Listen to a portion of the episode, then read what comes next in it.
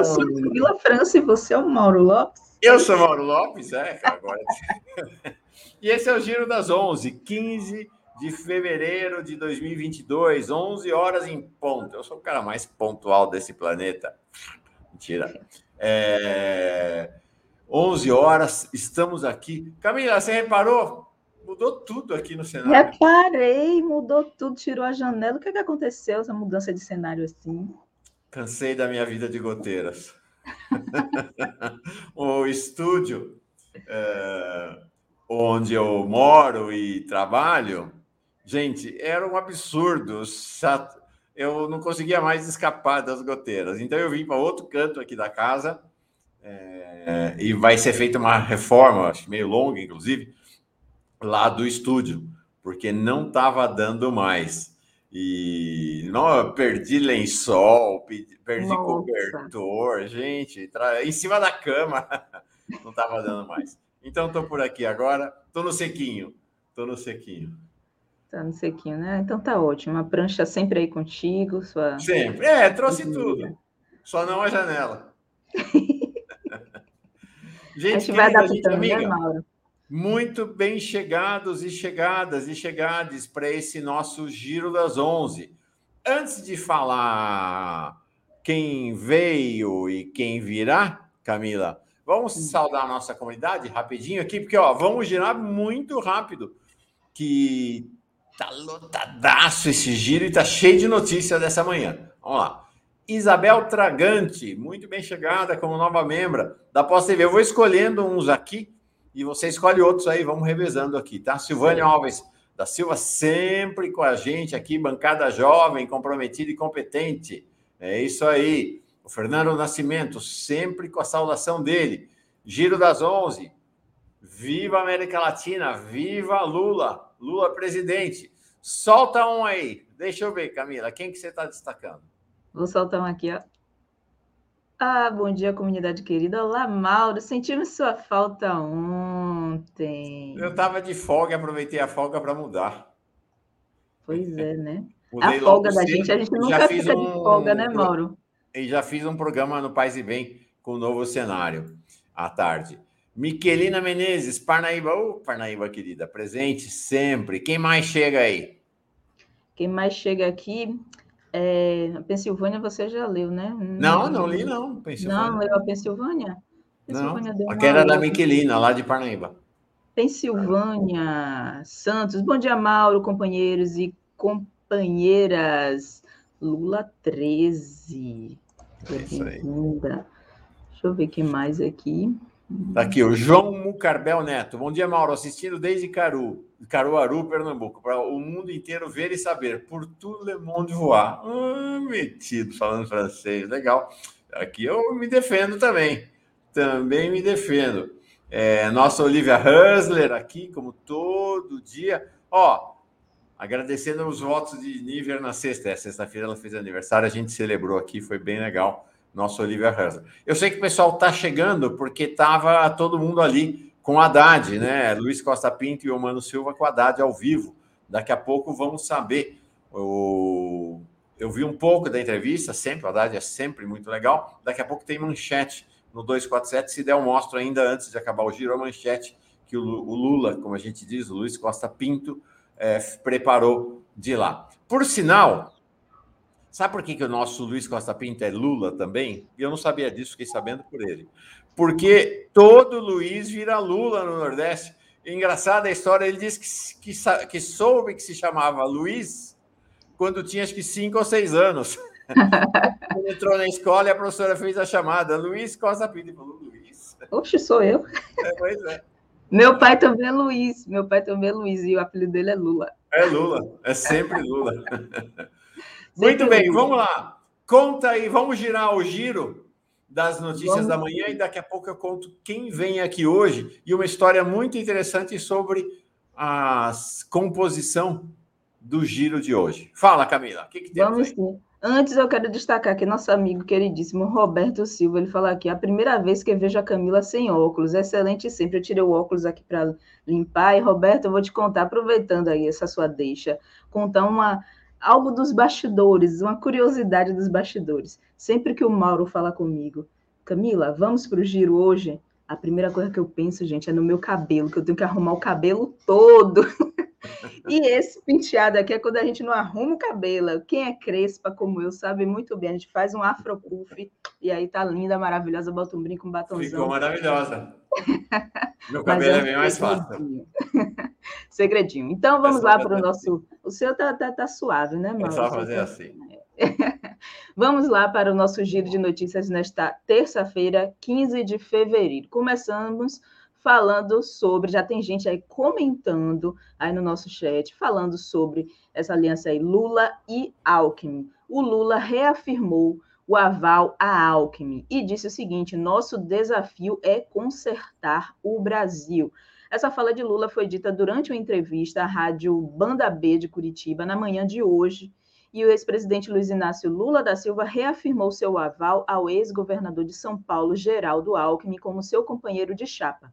Lula disse o seguinte, abre aspas, falta eu me definir como candidato e Alckmin escolher o partido. No momento de crise, é, fecha aspas, no momento de crise das relações do PT com o PSB, para a composição da federação e da aliança eleitoral, Lula não citou o nome do partido. Lula ainda afirmou: se o Alckmin, como meu vice, me ajudar a governar, não vejo nenhum problema dele ser meu vice. As divergências serão colocadas de lado, porque o desafio, mais que ganhar, é consertar o Brasil. E sobre vários questionamentos, inclusive no nosso chat, tem bastante questionamento aqui sobre isso, sobre Lula e Alckmin o Lula ainda disse o seguinte, porque as pessoas é, ficam questionando o Lula, as várias críticas que estão acontecendo, é, de, de, Lula estar é, dialogando com as pessoas que apoiaram o golpe contra Dilma em 2015 e 2016. Lula foi bem taxativo quando lhe foi feita essa pergunta. Ele disse o seguinte: se não conversar com quem apoiou o golpe, você não vai ter ninguém para conversar. Ou seja, todo mundo apoiou, né? Então. Achei muito forte essa declaração do Lula, de fato. Se não conversar com quem apoiou o golpe, você não vai ter ninguém para conversar. Acho que Lula uh, trouxe uma questão fundamental que é essa. Gente, quem é que não votou no golpe? Nós, a esquerda. Nem a centro-esquerda ficou contra o golpe, contra a Dilma. Então, a realidade é essa. O que Lula diz é: se quiser fazer caminhar só com quem não votou com o golpe, nós não vamos caminhar com mais ninguém, exceto com a gente mesmo. E aí é aquela história, né? Entra todo mundo na Kombi e desce lá para Santos como diz a gente, desce para a Baixada Santista, como a gente diz aqui em São Paulo. Precisa ampliar e Lula sabe disso. Lula não tem preconceito, Lula entende que política é feita olhando para frente, né? pensando no país, na perspectiva de construção, claro, avaliando o passado, mas o passado não pode ser uma sentença de morte em relação ao futuro. É o que falou Lula. O que mais temos agora, Camila? Vamos agora falar de morte. É, quem morreu nesta terça-feira, na madrugada de hoje, foi o jornalista e cineasta Arnaldo Jabor. Ele morreu aos 81 anos, na madrugada de hoje. É, ele fez parte aí de uma geração do cinema novo e dirigiu sucessos como Eu Te Amo e também Toda Nudez Será Castigada. Ele estava internado desde 17 de dezembro no Hospital Sírio-Libanês, em São Paulo, após sofrer um acidente vascular cerebral. Segundo a família, a causa da morte foram complicações do AVC. Jabor ganhou notoriedade por seus comentários nos telejornais da TV Globo e a partir dos anos a partir dos anos eh, de 1900, da década de 1990. Além disso, foi colunista da Folha de São Paulo, Zero Hora e O Globo. Também atuou como comentarista na CBN. Algo peculiar sobre a trajetória de Arnaldo Jabor é que, ao longo dos anos, ele se tornou um dos arautos aí da direita brasileira e foi um dos mais foi um dos que encabeçou aí esse antipetismo baseado no ódio contra o partido. Então, ganhando a sua notoriedade como comentarista, então ele, enfim, trouxe é, muita gente para esse lado aí do antipetismo. Arnaldo Jabor tem alguns filmes que são realmente relevantes na história é, da filmografia brasileira. Né? Ele fez lá em 73 um filme que marcou época. Toda nudez será castigada. Em 78, Tudo Bem. É, em 80, Eu Te Amo. Em 86, Eu Sei Que Vou Te Amar. Foram, acho que, os principais é, filmes de Jabor. Eu trabalhei com ele na Folha de São Paulo, é, num momento em que ele já estava indo para a direita. Né? No uhum. momento em que ele já estava indo para a direita, e de fato ele deixou de produzir, deixou de ser um cineasta e se tornou um comentarista da direita mais radical do país. Né, da direita mais radical, foi um dos mais histéricos apoiadores do golpe contra Dilma. Tá aí. Foi-se Arnaldo Jabor.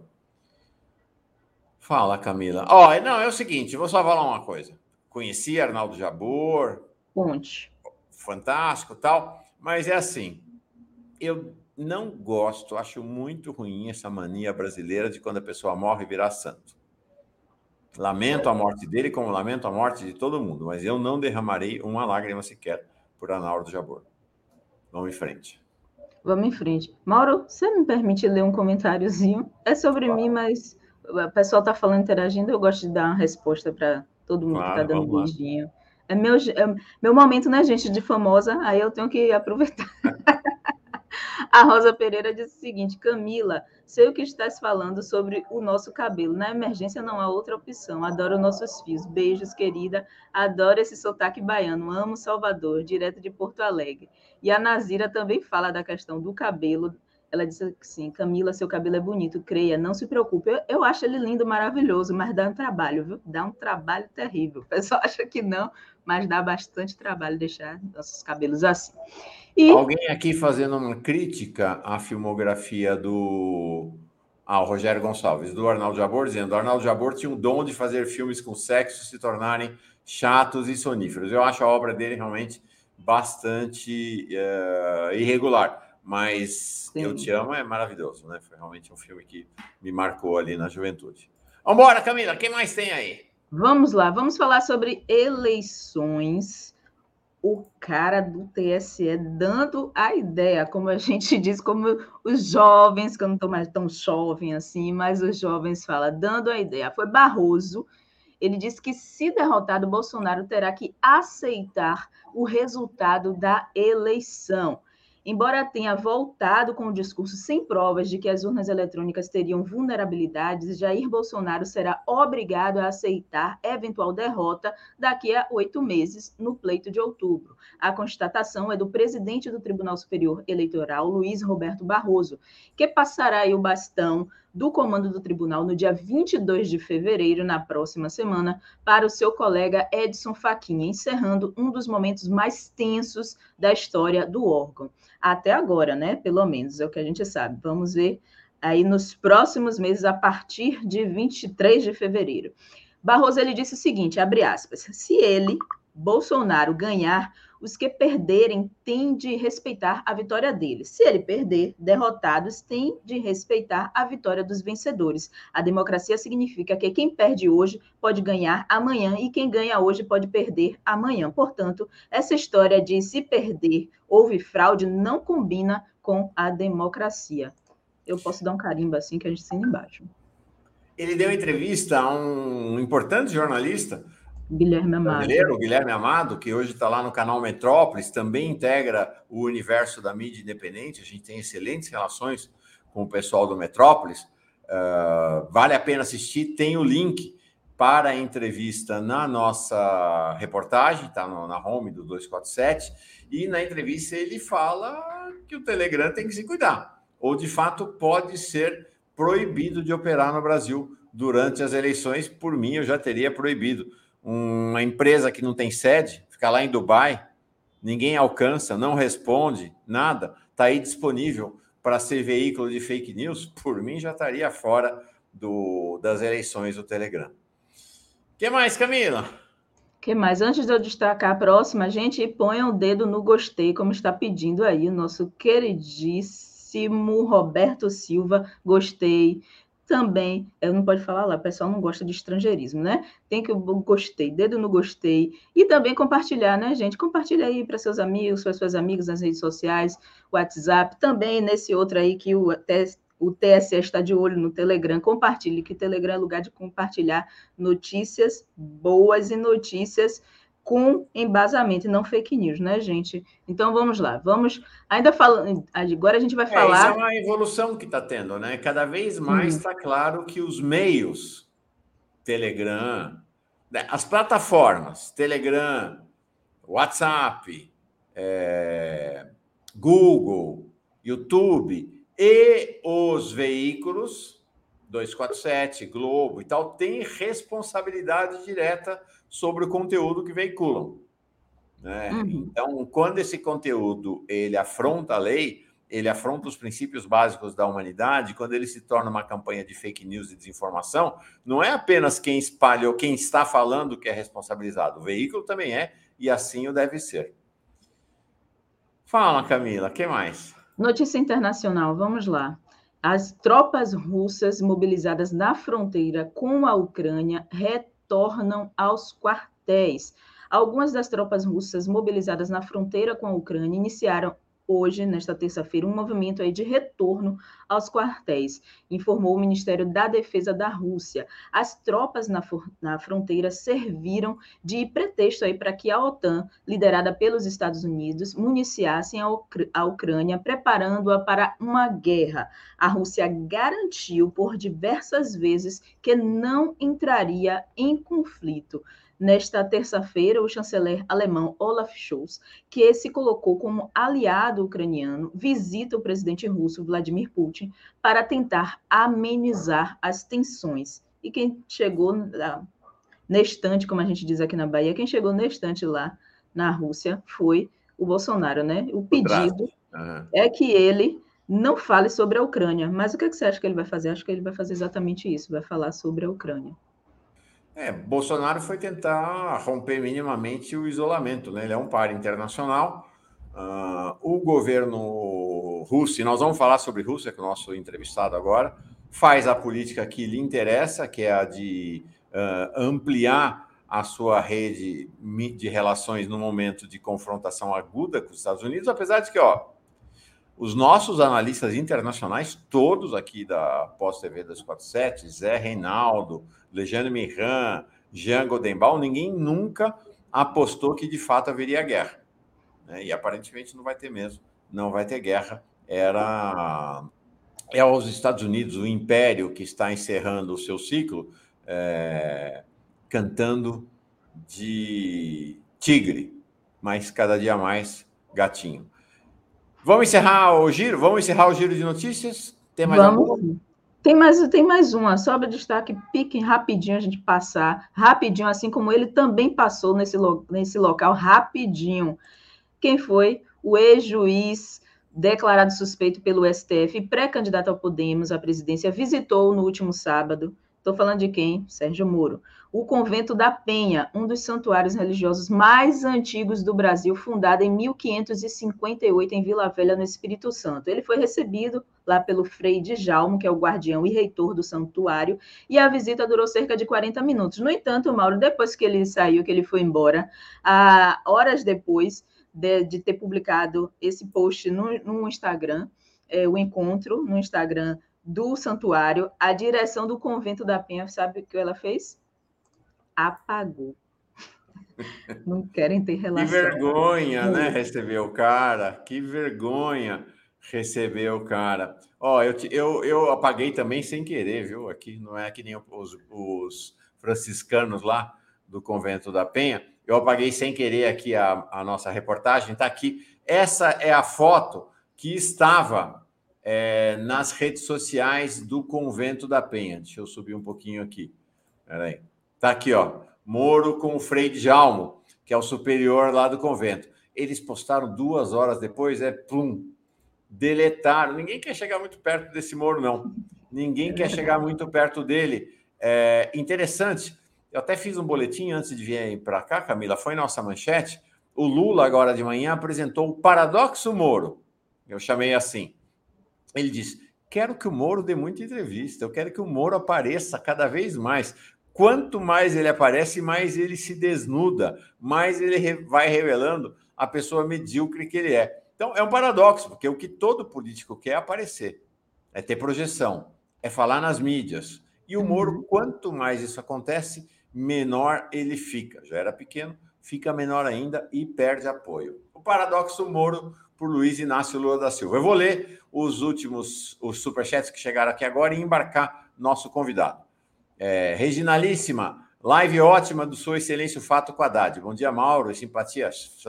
Luiz Costa Pinto e o Mano realmente foram muito bem. Foi muito legal a entrevista deles. A Ellen Cati Xavier. Por favor, expliquem qual a situação do Alan dos Santos. Então, Alan dos Santos, eu não sei, não, não olhei para esse tema, mas ele está, é, ele é procurado, né? Alan dos Santos procurado, e ele vem burlando a determinação de ficar fora das redes, com a, aparecendo de maneira subrepetícia aqui e ali para confrontar o STF. A gente sabe onde isso vai acabar, onde isso vai parar. Cadeia. Uh, Camila, vamos embarcar nosso convidado? Nosso vamos. primeiro convidado de hoje, de toda terça-feira, maravilhoso, tá, tem feito um grande sucesso na sua presença aqui, é o cientista político Matias Alencastro. Realmente muito legal. E aí eu quero falar uma coisa sobre o giro de hoje, Camila. Hoje de manhã eu me dei conta que eu havia convidado apenas pessoas brancas para o giro. Não tinha me dado conta disso. Então, depois do Matias, vem uma geração, uh, vem a geração dos jovens economistas do PT. Ele, ela, a Lígia Toneto lidera essa, ou lidera, é uma das lideranças dessa nova geração. Então vem ela, o irmão dela, Rodrigo Toneto, a Beatrice Weber e o Matias Cardomingo, todos com menos de 30 anos de idade, todos é, integrantes do núcleo de economistas da Fundação Perseu Abramo. Ou seja, tem uma turma muito jovem, na casa dos 25 anos, que, de gente que estuda, gente de primeira, que está participando da elaboração do programa de governo de Lula. Mas aí eu me dei conta. Toda essa turma, Camila, é branca. Num país de 56% de pessoas negras. Tem mulheres, né? Tem duas mulheres que estão lá no grupo dos economistas. Mas nenhuma pessoa negra. Aí eu fiquei pensando e falei: gente, como é que isso é possível?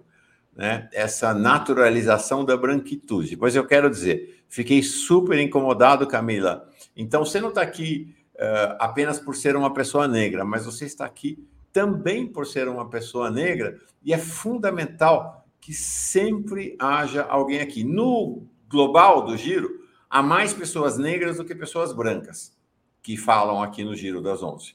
Mas fiquei muito incomodado de hoje ver que eu que tinha montado uma bancada só de pessoas brancas. É, eu, quando você mandou o card, eu vi é, a thumb, né?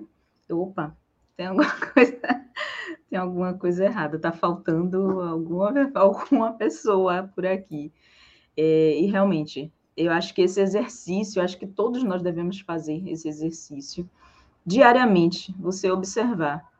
É, porque para muitas pessoas pode ser apenas tem gente falando aqui, é, é papo furado, não é papo furado, não. Isso é uma realidade. Então, é, a gente fala sobre representatividade, representação, que são nos espaços de poder também, e por isso que a gente precisa ter essas pessoas aqui. Eu vi um comentário no chat de é, uma menina falando, falando sobre mim é, e falando sobre como eu a represento, que ela também é uma mulher negra. Então, a gente tem que, a gente precisa se ver nos espaços também. E não só no espaço para ocupar, para mais no espaço de fala, de poder, enfim.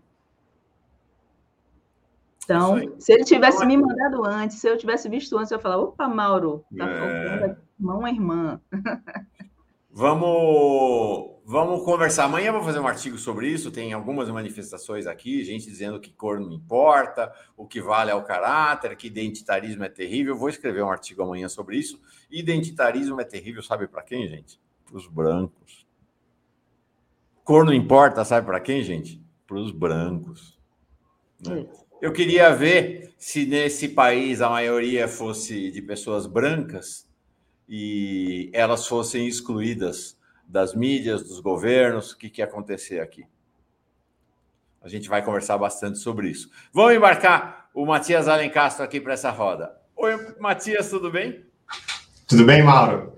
É, posso aproveitar e fazer uma fala enquanto a Camila está aqui com a gente? Ela vai ficar com a gente até o fim da tua conversa, ah, mas faça a fala já, por favor. Melhor ainda. Então, eu só queria dizer que, para mim, é, a razão pela qual eu arrumo sempre o espaço na agenda para estar tá aqui com você não é o fato das entrevistas serem sempre excelentes, mas é porque tem representatividade. Isso me orgulha e me honra. É, e justifica a minha presença. A representatividade, ela melhora qualitativamente o ambiente do debate nosso e do debate público. E, e não é, é, lutar contra a normalidade, lutar contra, o, contra essa sociedade, sociedade engessada que a gente tem, não é fácil. Então é um gesto de coragem de vocês, mas eu acho que daqui a 10 anos será um gesto de normalidade.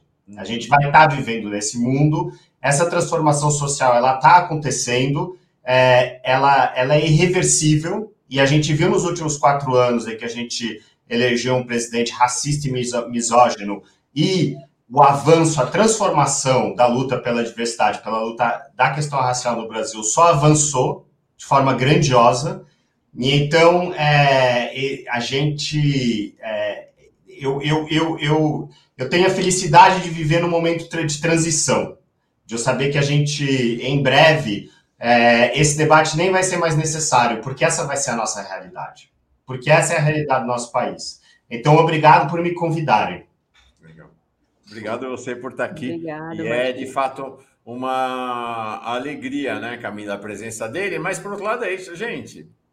Eu quero Vilma Reis, quero Camila, quero essa possibilidade de, de um país bom para todo mundo viver. É isso aí, né, Camila? É nossa luta comum. Né? E aí digo o seguinte, ó, Camila, a questão do racismo não é tanto um problema para você. Você é vítima, como todo o povo negro, do racismo. Mas é um problema para mim e para o Matias, porque quem é racista são os brancos. Né? A imensa, 99% dos racistas são os brancos. Então, é um tema que, de certa maneira, diz mais respeito ao Matias e a mim, até do que a você. Né? É a branquitude é que tem que encarar o seu racismo no Brasil. E a branquitude de esquerda, de direita e de esquerda. Um painel em que só tem homens brancos é um painel onde a qualidade do debate vai ser ruim. Eu sou categórico em relação a isso. É, é, não, não, não há, porque todo discurso, toda mentalidade vai ser organizada de um jeito em que a qualidade do debate vai se perder. O ambiente que você cria aqui, Mauro, é um ambiente muito mais saudável, muito mais aberto e muito mais construtivo. A diversidade é isso, né? A diversidade enriquece, como o é Matias colocou. É qualidade. Estou é na empresa, é, na, aqui nesse debate que a gente está tendo, enfim, em qualquer lugar, a diversidade é qualidade, amplia muito mais, é impressionante. Só para encerrar essa discussão, gente, o mundo diverso é muito mais divertido, além de tudo. Muito mais. Para nós é uma alegria tão grande. Imagina, primeira âncora trans da história do jornalismo brasileiro, aqui no Giro, nossa Sara York. Gente, isso é bom demais. Nossa bom diva. É, bom demais. Bom novidade, demais. novidade na vida é uma coisa boa demais. Denise Said, hoje às 16 horas, manifestação em frente às barcas de Niterói pela morte do Iago. Um vendedor de balas de 21 anos estava vendendo bala para comprar um presente para o filho é, ao oferecer balas a um policial, recebeu um tiro. Mais um jovem negro morto pela polícia. Não precisa dizer, né? Jovem negro. Jovem negro. A juventude negra sendo executada nesse país. Tem mais comentários aqui. Eu quero agradecer o apoio do Raimundo Oliveira. Tem mais um comentário aqui que veio de uma mulher. Deixa eu ver, está sempre aqui. Ah, achei. Não, Onde está o comentário? A Reginalíssima, Lula conduz todos e todos pensando para além do poder, o bem do Brasil e do povo. Tem mais um último superchat que eu queria ler sobre esse tema, e aí a gente entra na conversa contigo, Matias. Já, já entramos, né? Na verdade, isso já é, essa já é a nossa conversa. A nossa conversa está acontecendo aqui. Você localiza aí, Camila? Deixa eu ver. Acho eu que eu achei. achei. Você achou? Achei. Ah, então manda ver. É da Diama Vale. Isso. Camila, eu sou uma mulher branca e você também me representa. Nenhuma mulher branca estará liberta se alguma mulher preta estiver atrás. Muito bem, isso Diama. E por fim, o Sérgio Capella falando sobre a morte do Arnaldo Jabor. Jabor deveria ter prestado contas ao telespectador. Matias, agora de manhã, por sinal, nós temos um programa único aqui hoje, viu, Camila? É? É, é. Vamos ter dois Matias no mesmo programa. Acho que isso deve ser uma coisa inédita na história, porque Matias não é um nome tão comum. Tinha muito Matias nas salas de aula que você frequentava, Matias? Um, tinha um ou dois, assim. Eu acho que na época, não, de fato, é um nome mais argentino, né? Então, meus amigos Matias são argentinos. Mas esse Matias que vem para depois da nova geração, ele não tem H e ele é bem mais inteligente do que eu, então vai valer a pena acompanhar mesmo. Matias Cardomingo, do grupo de jovens economistas do PT. Agora de manhã, Matias, o Lula concedeu mais uma das suas entrevistas a uma rádio lá de Curitiba. E aí foi, achei muito interessante, porque ele mais uma vez reafirmou a presença do Alckmin e dessa vez teve algo interessante na fala dele. Né? Ele disse assim: ele disse que o, o aqui, ó, a fala dele em relação ao Alckmin, muito forte. Se o Alckmin. Não, antes disso. Falta eu me definir como candidato e o Alckmin escolher partido. E ele simplesmente silenciou, não mencionou o PSB. Acho que é a primeira entrevista em que isso acontece. Então, me parece que a aliança com o Alckmin começa a caminhar independentemente da federação com o PSB. Parece que está entrando areia. Como é que você vê esse cenário aí, federação, Alckmin, esse embrólio todo, Matias? Eu acho que tem diferentes interpretações possíveis, mas dá para a gente partir de uma certeza. Primeiro, é, o Lula ele vê o Alckmin como um parceiro essencial nesse projeto político que ele tem para o novo ciclo. É, e isso já é muito significativo, porque a gente sabe que o, a escolha do Alckmin alguns meses, aí no final de dezembro, quando ficou mais formalizado, suscitou um grande debate dentro das esquerdas, eu acho que ele, é, o Alckmin passou no teste. Hoje em dia o Lula fala que o Alckmin vai ser o meu parceiro e o nível de aceitação é muito alto. É, e eu acho que isso foi fruto do debate democrático, do debate amplo que nós tivemos nas últimas semanas, tanto aqui no 247 como na imprensa, e que a gente tentou entender um pouco é, as razões que levaram Lula a escolher o Alckmin. E a gente vê que é, pelo menos duas sinalizações importantes foram feitas nas últimas semanas. A primeira é que a escolha do Alckmin não interfere no debate programático. O debate programático do PT e da candidatura Lula tem sido forte, é, tem sido de esquerda é, e, e, não, não parece preocupado com o que o Alckmin vai pensar. Eu acho que isso foi uma sinalização muito positiva. A segunda sinalização é que o efeito Alckmin foi excelente também. A gente vê que as resistências contra o Lula estão baixando. Está até saindo agora abaixo assinado de gente que teve no governo Temer, que teve foi do PSDB durante anos, falando que quer que o Lula seja eleito no primeiro turno. É, essa, essas palavras valem o que valem, mas elas, eu acho que esse movimento todo ele é significativo da adesão é, que está criando esse projeto Lula-Alckmin muito além da esquerda, e é interessante constatar isso. É, uma vez consolidada essa aliança Lula-Alckmin, eu acho que o, o, Lula também veio, mandou uma, duas mensagens para o PSB nesse momento. Eu acho que é uma mensagem ambígua nessa, nessa fala dele. Ambígua no sentido positivo do termo. A primeira é: eu não vou fazer um comentário sobre o PSB hoje, porque a situação interna do PSB está catastrófica. Você tem um líder, cada líder do partido está falando uma coisa diferente. O partido está totalmente desorganizado e está abalado por esse processo de construção da federação. O que é, eu não critico, afinal, é, é, um processo traumático esse processo da federação. O PSB, como todos os partidos, é um partido de diferentes tendências e não é um partido que tem uma liderança é, com uma visão tão clara como o Lula, como o Fernando Haddad. Então, é um, é um partido um pouco mais complexo em termos da sua organização. Então, eu acho que o Lula, ele primeiro deu um sinal de respeito. Ele disse: Eu não vou comentar sobre um partido que está uh, numa luta interna tão forte nesse momento. Até porque o meu comentário vai servir de lenha para quem é contra a federação, etc. Mas ele também enviou outra mensagem, que é a aliança com o Alckmin ela vai avançar além do PSB. Se o PSB quiser entrar, melhor. Se ele não quiser entrar, a gente vai dar um jeito.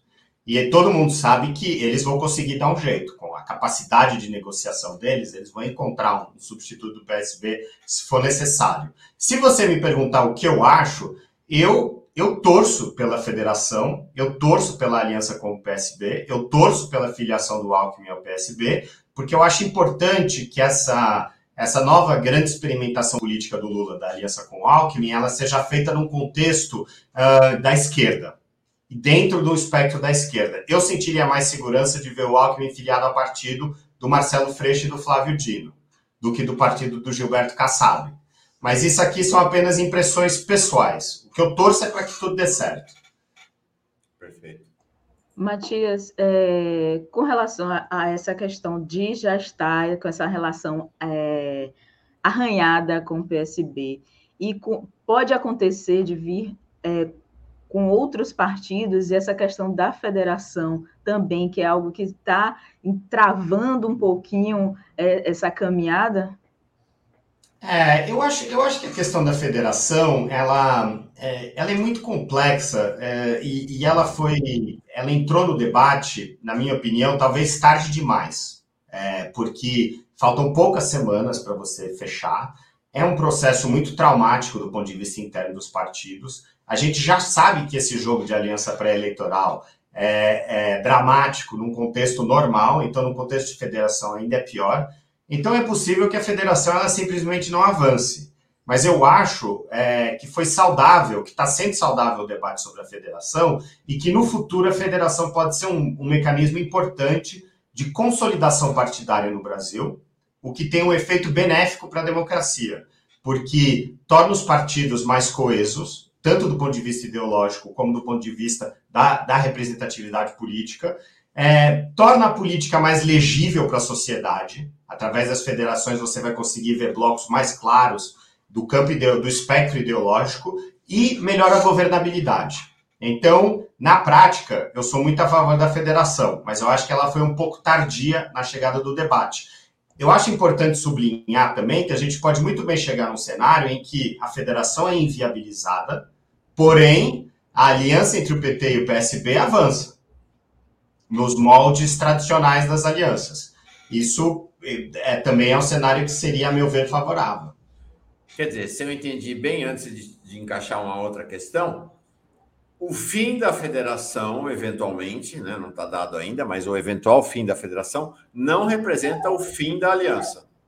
Eu, não, eu acho que não. Eu acho que não. Tá. Espero que não. Deixa eu encaixar uma pergunta ainda em relação a esse cenário eleitoral. Daqui a pouco a gente muda, muda de assunto. Uh, Saiu agora esse manifesto pelo primeiro turno, né? Pela vitória de Lula no primeiro turno. E tem lá, tem gente que sempre foi PT, né? Você até comentou, fez seu comentário aí, tem gente que estava no governo Temer, tem gente que é mais tradicionalmente ligada ao PSDB, tem de tudo nesse manifesto. Eu achei meio esquisito esse manifesto, para falar a verdade. Não, um manifesto para dizer aos eleitores que o Lula tem que ganhar no primeiro turno. Como é que é essa questão do primeiro e segundo turno e, e, essa ideia? É um manifesto basicamente de intelectuais, né? um manifesto de, é, como se diria no passado, gente bem pensante. É, eu, eu acho que esses manifestos, eles, eles são esperados e eles são bem-vindos, no sentido que o espírito é, defendido pelo Lula nesse momento é um espírito de abertura e de adesão abertura à adesão ao seu projeto político, porque é um projeto é, que vai ser é, de combate contra a extrema-direita, vão ser eleições dificílimas, e de projeto de reconstrução do país. E aí a gente precisa dessa expressão genial dele do mutirão. Todo mundo é bem-vindo no mutirão. Então o manifesto em si é bem-vindo. Aí eu pessoalmente acho um pouco cansativo essa coisa de mais um manifesto falando o que tem que acontecer. Porque é a turma do parlamentarismo é a turma do impeachment, é a turma do, da terceira via. E agora vem é, outra. Agora tem que ganhar no primeiro turno. Será que não dá? Não, não dá para não dá para a turma só falar tem que ter eleições e o povo tem que decidir e se for primeiro turno é primeiro turno, se for segundo turno é segundo turno. vamos fazer, vamos, vamos deixar a política jogar livremente dessa vez? Será que vocês não precisam, vocês precisam ditar as regras de novo? Até porque, na minha opinião, como cientista político, eu acho que o sistema de dois turnos é saudável. E o segundo, e, e o momento entre o primeiro e o segundo turno, ele é um momento fundamental para a sociedade processar os acontecimentos, para o debate avançar, porque é um momento de máxima atenção da sociedade em relação ao debate. É o, é o, é o momento de confronto de ideias e é o momento da adesão política também. Então, se a gente tiver um segundo turno em que é, o candidato contra o Lula tem que enfrentar a realidade do debate, ou vai optar por fugir do debate, em que a sociedade vai poder de debater livremente o que significa um futuro governo Lula, o que representa a eleição dele, pode ser importante nesse processo de, é, de consolidação da saúde. Eu acho que a gente não pode jogar só na defensiva e achar que o entre dois turnos vai ter mais um golpe, vai ter mais uma jogada suja, etc. Eu acho que a gente também tem que ler isso, a gente, a gente tem que ter consciência da nossa força. E saber que se houver um segundo turno, vão ter ali 15 dias em que a gente vai poder consolidar essa nova visão de Brasil. Então, eu não sou necessário, eu não acho que é uma má notícia se tiver necessidade de ter um segundo turno. A gente tem que ir com força e com coragem. E essa coisa de ditar a regra do que a sociedade tem que fazer, eu acho que isso eu sou um pouco contra. Embora eu seja totalmente a favor do manifesto. Sim. É, deixa eu ler um superchat aqui, e aí a gente tem o Matias com a gente mais 10 minutinhos e tínhamos conversado sobre um assunto bem importante sobre o qual ele queria falar. Posso ler o superchat antes, Camila, de você perguntar? Pode sim, pode sim, fica à então, vontade. Tá aqui, nosso Carlos Alberto Veloso Lopes. O que entendo é que os PCBistas, né, o pessoal do PSB, que apoiaram o, teto, o teto de gastos, reforma trabalhistas e previdenciária, enchendo o bolso de emendas secretas, hoje mandam no partido, mas vai ser um tiro no pé. Vão perder parlamentares de esquerda em março. Essa é uma questão, inclusive, Paulo Pimenta tem falado disso, né? Se sai, uh, se sai a, a federação, naturalmente vai, puxar o PSB um pouco mais para a esquerda, né? O Paulo Pimenta fala isso, ó, se sair a federação, toda essa turma de direita do PSB vai cair fora do PSB aqui no, no Rio Grande do Sul. Né? Então a federação teria também esse aspecto que é, vamos dizer assim, dá uma cara mais de centro-esquerda para centro-esquerda brasileira, né, Matias?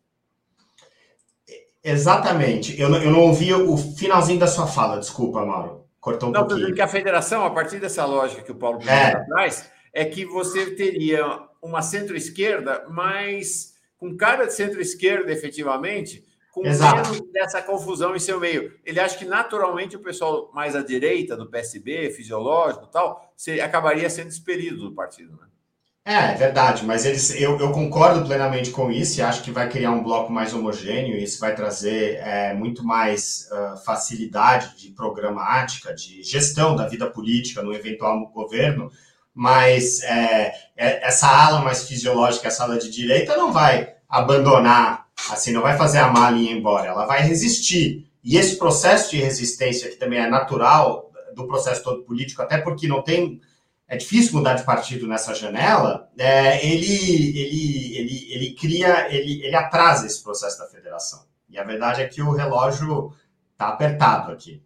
A gente, a partir de maio, a gente está mergulhado na realidade da campanha, né? Vamos entrar agora, a gente já fez, já trouxe o Matias aqui para essa questão. Queria, queríamos aproveitá-lo, né, Mauro? Já que o Matias está aqui, vamos falar sobre tudo. É, mas esse tema que está tomando, é, tomando conta, né, o centro das atenções, que tem sido a Rússia, a Ucrânia, toda essa, todo esse diálogo e a possível guerra, enfim, diz que não vai entrar, a OTAN se mete, enfim. É, eu queria saber um pouco mais, vou dar uma puxadinha para os BRICS e tentar e perguntar a você, Matias, qual a sua opinião da Rússia aí em tentar trazer a Argentina para os BRICS e também sobre a ida de Bolsonaro à Rússia, o que é que pode acontecer nesse diálogo, o que é que pode vir de reflexo disso? É, então, é, eu acho que, tem, acho que tem diferentes movimentos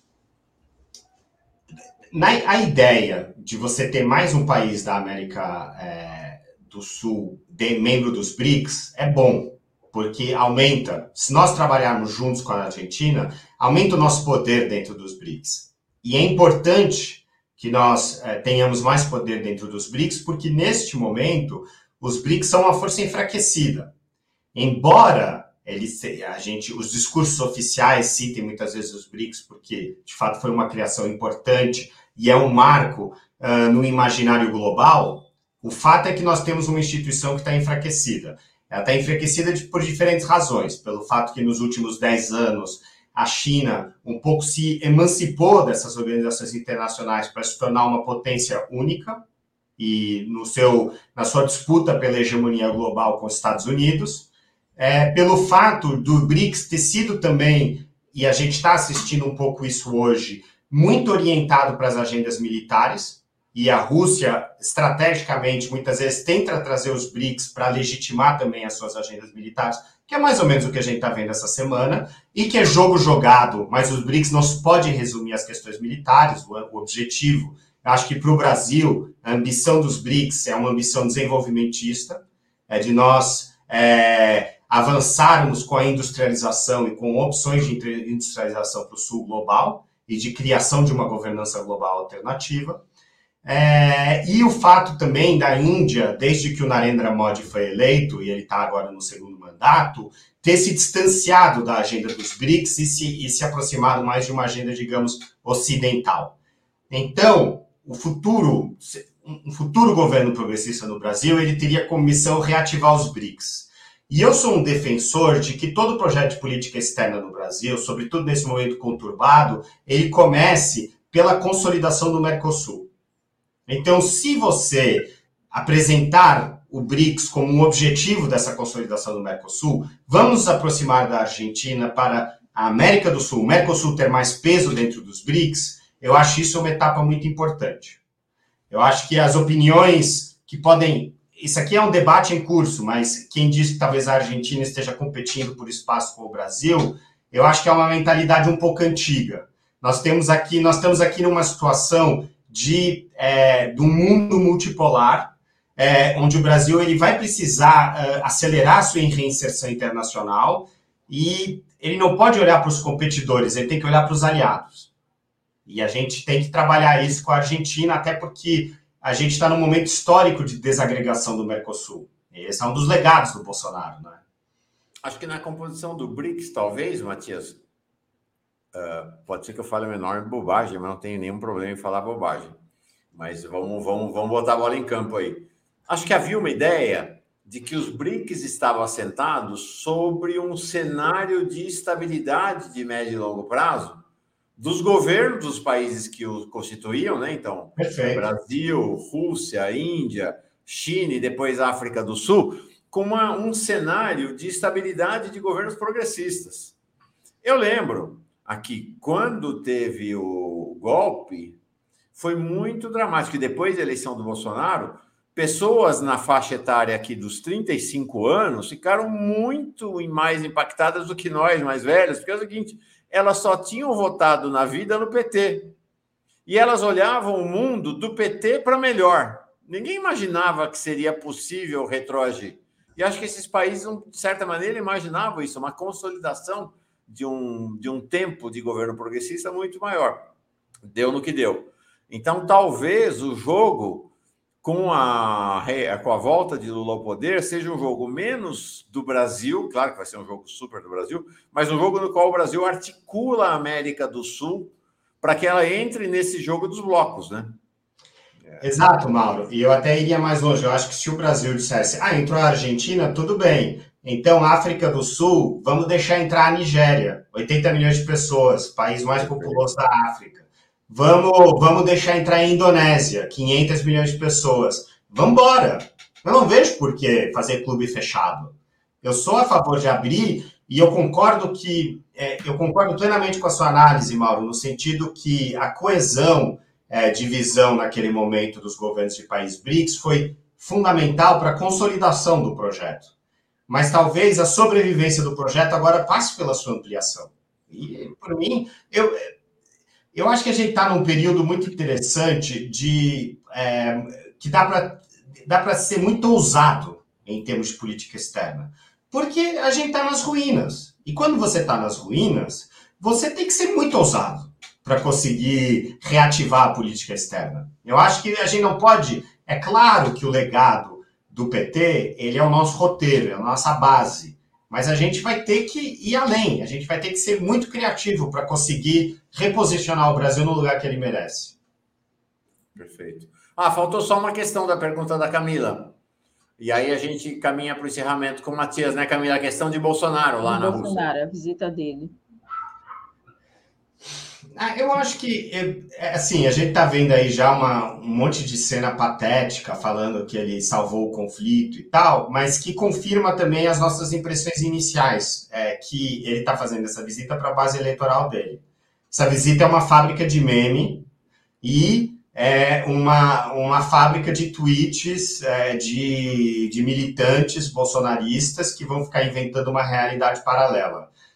O fato é que o Putin ele está um, recebendo um sem número de representantes é, internacionais, é, porque faz parte do, da iniciativa dele correta do ponto de vista estratégico de mostrar que a Rússia não está isolada. Então, o presidente de uma potência como o Brasil, obviamente, seria muito bem recebido. E o Bolsonaro ele está indo ver o Putin porque é o único chefe de Estado de importância global com o qual ele não queimou as pontes. Ele é, ele é persona não grata na União Europeia, as relações dele com o governo Biden são inexistentes, as relações com a Índia estão estremecidas por causa daquela vacalhação lá sobre as vacinas, e com a China, enfim, é, é, uma, é, é uma situação catastrófica para o Brasil, inclusive. Então, o Putin, a primeira razão é essa. E, e eu acho que eu acho que ele está numa viagem de pré-campanha, ele estava precisando é, reativar um pouquinho a mobilização da base dele, e a, a viagem, nesse sentido, vai cumprir a sua função. Mas o que é triste de constatar é que essa não é uma viagem sobre o Brasil. Essa é uma viagem sobre o bolsonarismo. E olha que ponto chegamos. Perfeito. Legal. Legal. Gostou, Camila? Muito. Esse cara, olha, meu, tô encantado com o Matias, desde que ele virou comentarista aqui. Cada dia dá duas manchetes no fim de semana nosso. Nossa, tô, tô muito encantado com esse pensamento do Matias que foge dos manuais também, sabe? Vai procurar ângulos novos. Obrigado, viu, Matias? Gostou dele, Camila? Adorei. É como ele colocou, como a gente colocou aqui, enriquece o debate, né? É isso aí. A diversidade. Valeu, Matias. Obrigado, viu? Obrigado pela atenção de vocês, pelo convite. Obrigada, Matias. Tchau. Camila, a juventude do PT está aqui. Tá. Até que está uma juventude silenciosa, né? achei que ia, ia uhum. chegar mais barulhenta. Vamos ver quando entrarem aqui. Eu vou te liberar, que eu sei que você tem que voltar lá para home. Nosso Guilherme e, e, a Laís, e a Laís estão lá é, pedindo: vem Camila, vem Camila. Mas antes, duas coisinhas, antes de embarcar o pessoal: dois superchats que chegaram aqui agora. Sim. Quer ler esse primeiro enquanto eu procuro outro? Vamos lá. Leio sim.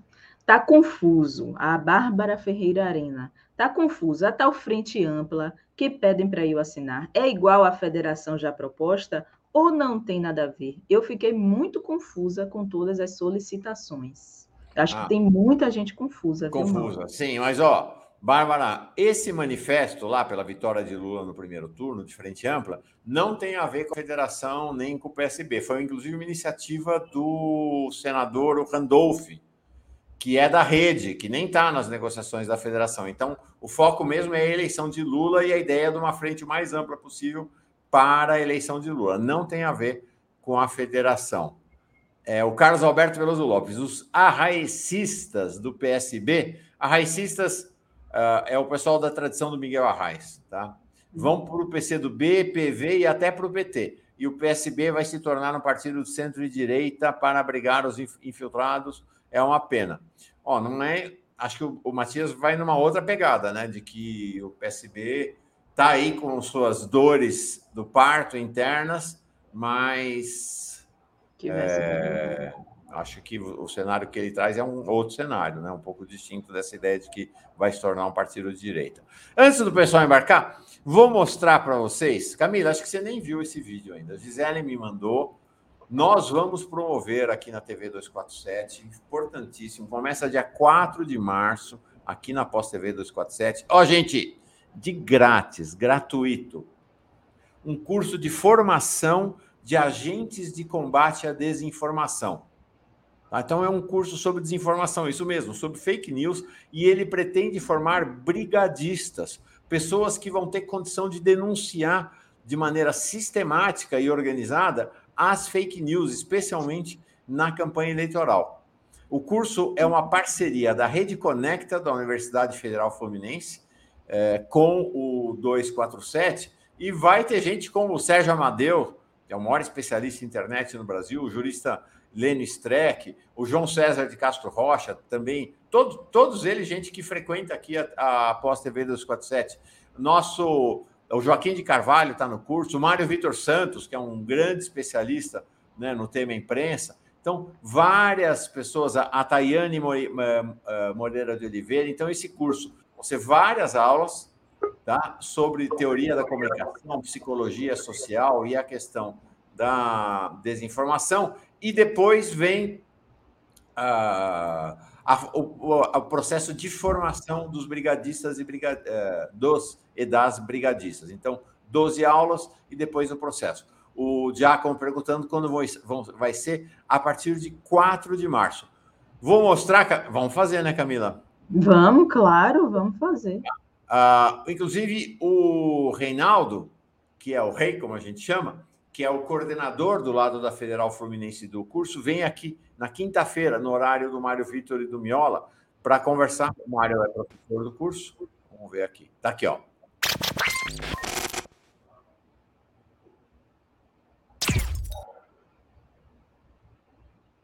Olá a todas e todos. Quem está falando aqui é Guilherme Neriaten, sou professor de comunicação social da UF e participante da Rede Conecta UF que, junto com o Brasil 247, está preparando um curso para vocês sobre desinformação e fake news. Esse curso tem um caráter crítico e propositivo. Crítico, porque vai pensar as causas e consequências da desinformação né, e das fake news, e propositivo no sentido também de que vai pensar junto com vocês propostas né, de como a gente pode resistir a isso, de como a gente pode combater isso. Né? Minha participação vai ser é, num módulo sobre linguagem e discurso, pensando os signos e discursos que são veiculados da desinformação em diferentes mídias e pensando como eles reforçam determinada ideologia, né? É, então eu convido vocês a participarem do primeiro encontro, que vai ser dia 4 de março, à noite, sexta-feira, é, e participem, então, é, peçam mais informações e venham com a gente, vamos pensar juntos aí, tá bom? Grande abraço, fiquem bem. É isso aí. Já quero gente. fazer a inscrição já, Mauro. Então, dia 4 de março, de grátis, de grátis, até onde eu sei, estou até pedindo informação aqui para a Gisele, ela não, não respondeu agora. É, ela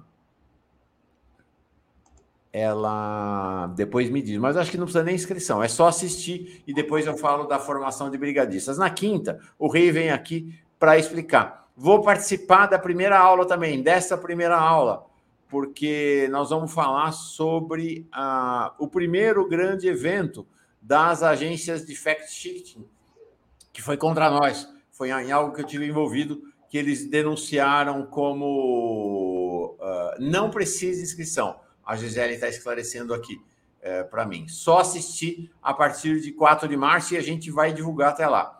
Que foi a história do Papa. Não sei se as pessoas lembram quando houve a visita de um jovem ao Lula Sim. em Curitiba, que se apresentou como enviado do Papa, e nós bancamos essa informação, eu que fiz as matérias todas, até por conta da minha ligação com os sistemas de informação da Igreja Católica, e a gente foi atacado de tudo quando foi lá, da mídia conservadora e os institutos de fact-checking também. Depois tiveram todos que engolir que de fato ele era um enviado do Papa. A gente vai contar essa história no primeiro dia de aula, dia 4 de março. Legal, né, Camila? Perfeito, maravilhoso. Mauro, aproveitando só uma. Hoje você me deu o microfone, eu estou aqui, não quero largar o microfone, quero falar muito.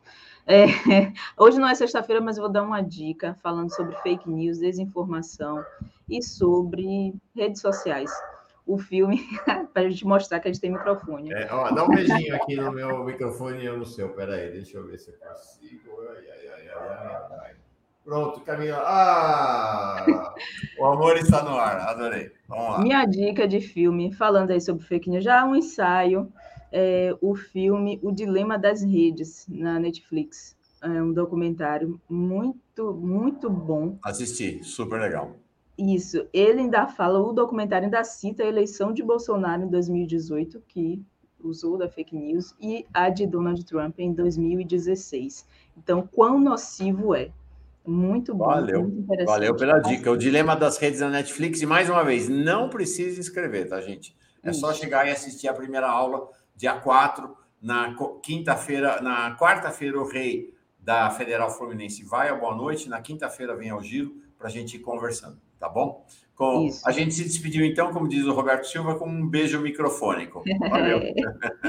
tchau, tchau, Mauro. Tchau, tchau querida. Bom trabalho. Valeu.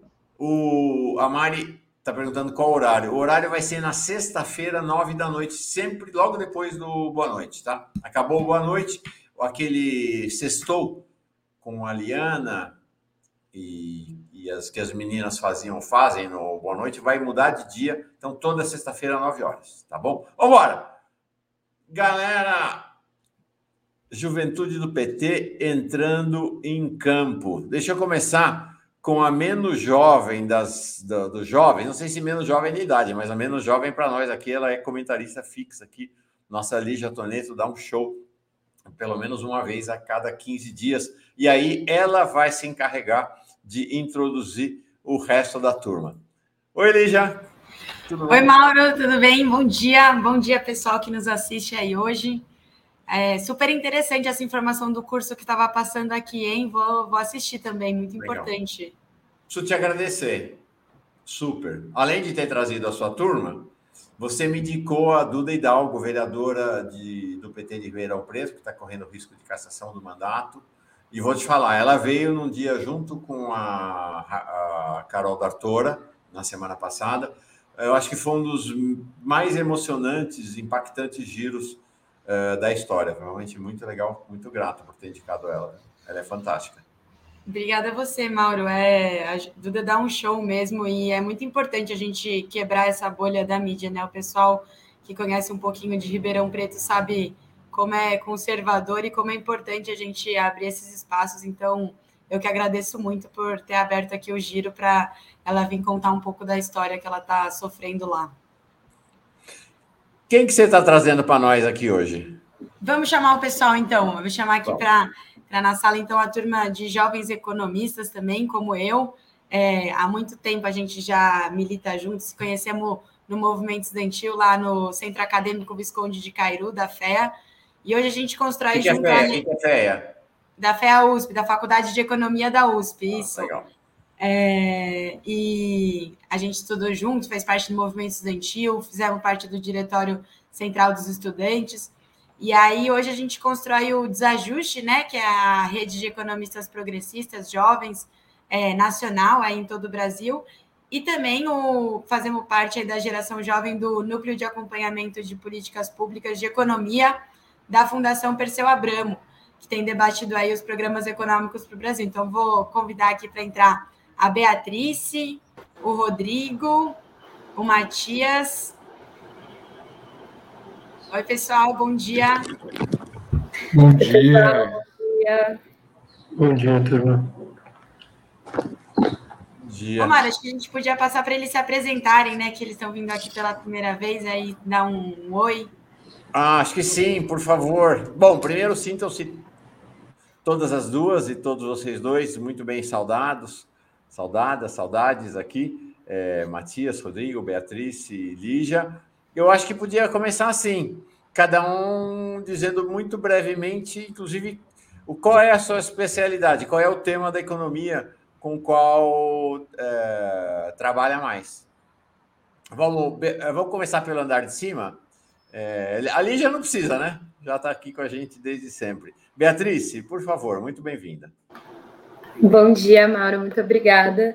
É, bom dia, pessoal. É, eu faço, formei economia na, na FEA-USP em 2019 e agora faço doutorado em economia lá no INSPER e pesquiso na área de meio ambiente. Acho que é, é tanto o debate mais de avaliação de políticas públicas e de modelos de desenvolvimento pensando sustentabilidade ambiental. É, legal, muito bem chegada aqui. Uh... Vou rodar por aqui, porque pelo Pronto, menos. É, vamos, vamos, vamos, dar um intervalinho entre essa família aqui, o Clantoneto, né, que está aqui. Exato. Mauro, obrigado pelo convite. É, bom dia aí para o pessoal que está assistindo a gente. Obrigado pela a Lídia ter chamado a gente também para participar. É, eu formei, era da mesma turma do Rodrigo, a gente também era lá da, da FEA da USP, é, se formamos em 2017, e aí sempre conciliando né, a militância com, com os estudos, é, com a parte mais acadêmica, assim. Então, eu e o Rodrigo, na semana que o PT voltou para o DCE da USP, depois de 10 anos, foi a mesma semana que a gente passou no mestrado, lá na economia. Então, era uma comemoração sem fim, a gente até falava, só fica feliz de passar no mestrado quem ainda ganhou o DCE, porque é, é incomparável a alegria militante, mas, mas aí continuamos os estudos, eu no mestrado me dediquei um pouco para a parte de complexidade econômica, entender um pouco mais de estrutura produtiva, e hoje trabalho como pesquisador no Centro de Pesquisa de Macroeconomia das Desigualdades, lá da, da FEA USP também, é, que eu também trabalhei junto com o Rodrigo, e é um centro de pesquisa que tem se dedicado principalmente a questões fiscais de desigualdade, né? E para pensar, como a Beatriz colocou, modelos alternativos de desenvolvimento, perspectivas de propostas de, de economia verde, né? O que é possível a gente fazer para pensar essa transição ecológica. Então, tenho, tenho estudado bastante isso, e lá, junto é, do MAD, é, e também é, acompanhando as discussões no NAP, a gente tem focado um pouco mais nessa parte de impacto fiscal da desigualdade, né? pensar um pouco essas discussões que em tempos de auxílio e pensar o que é a resposta para a pandemia também é fundamental. Né? Legal. Rodrigo, chega mais. Olha, bom dia. Para mim, já aqui já está no fim da tarde, porque eu estou falando de, de Londres, que é de onde eu estou fazendo meu doutorado. Então, por isso que está esse tempo feio aí na janela também, porque chove bastante. E principalmente, como o Mauro já adiantou, sou o irmão da Lígia, né? Fora isso, é detalhe. Essa, esse quadro que nos dirige aí por esses tempos turbulentos que atravessamos. Mas eu me formei em economia na, na USP também em 2017 no mestrado que fiz também lá na FEA, estudei mais política monetária, então muito do que a gente está vivendo um pouco hoje, assim, como que o câmbio impacta a inflação e isso impacta a vida das pessoas, assim. Porque, né, quando tem um choque cambial, o Banco Central normalmente tenta subir os juros para controlar o câmbio. Podemos até discutir um pouquinho mais isso depois, mas isso impacta muito também as famílias brasileiras. Então foi o que eu estudei um pouco no mestrado. E aí depois um pouco tanto agora no doutorado, como nesse, nesse ao longo desse tempo que passei no MAD junto com o Matias, acho que todos nós, de um modo geral, temos essa grande pergunta, assim, que é uma pergunta de uma geração, que é de que forma as desigualdades no plural, porque são muitas em muitas dimensões, atrapalham e afetam o crescimento econômico. Em que medida uma política que olhe para a redução das desigualdades como seu objetivo também é uma política que incentiva o crescimento econômico, porque somos filhos de um, de um momento que o Brasil viveu justamente isso, em que a redução de desigualdade era o motor do crescimento. Então, acho que essa é um pouco também o que nos unifica, que eu tenho tentado estudar um pouco mais agora e que acho que a gente pode conversar aí ao longo do programa. Bem legal, Rodrigo. Bem legal todo mundo. Eu quero registrar a chegada aqui do Carlos Neves como novo membro. Vai chegando aqui na roda dos apoiadores, apoiadores da Pós TV 247. Tem um comentário aqui queria registrar, que acho que é bem importante. O cara, um sujeito aqui, uma pessoa, não é sujeito, desculpa, Antônio Celso. O Mauro não vai dar piti porque não tem nenhum negro? Queria te falar uma coisa, Antônio Celso, e para todo mundo que está aqui. O racismo é um tema que não pertence apenas à direita, pertence à esquerda também. Né? É impressionante como os fascistas têm se sentido nos últimos anos no direito de sair à luz do dia, né, do esgoto onde eles estavam. E, infelizmente, o fenômeno do racismo permeia a esquerda também. Eu não vou dar piti porque não tem nenhuma pessoa negra aqui. Não. Mas eu acho que o fato de não ter nenhuma pessoa negra indica uh, o que é quem manda nesse país.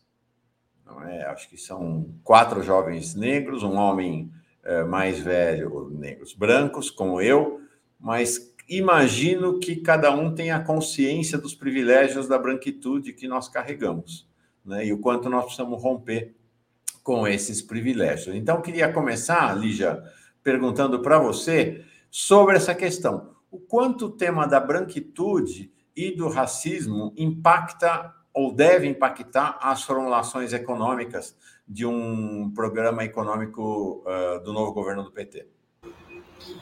Mauro, é, eu acho essa questão fundamental assim da gente estar tá debatendo, porque eu acho que são uma série de barreiras que a gente tem que ir rompendo é, para pensar no que, que é a participação na formulação de programas e de saídas que a gente tem que pensar para o país. Né? Acho que, como o Matias, o Rodrigo trouxeram na fala deles, eu acho que o nosso principal desafio e o que é a tarefa é, desse momento político e momento econômico e da nossa geração é pensar no combate às desigualdades estruturais que a gente tem no nosso país, sejam elas de classe, de raça, de gênero.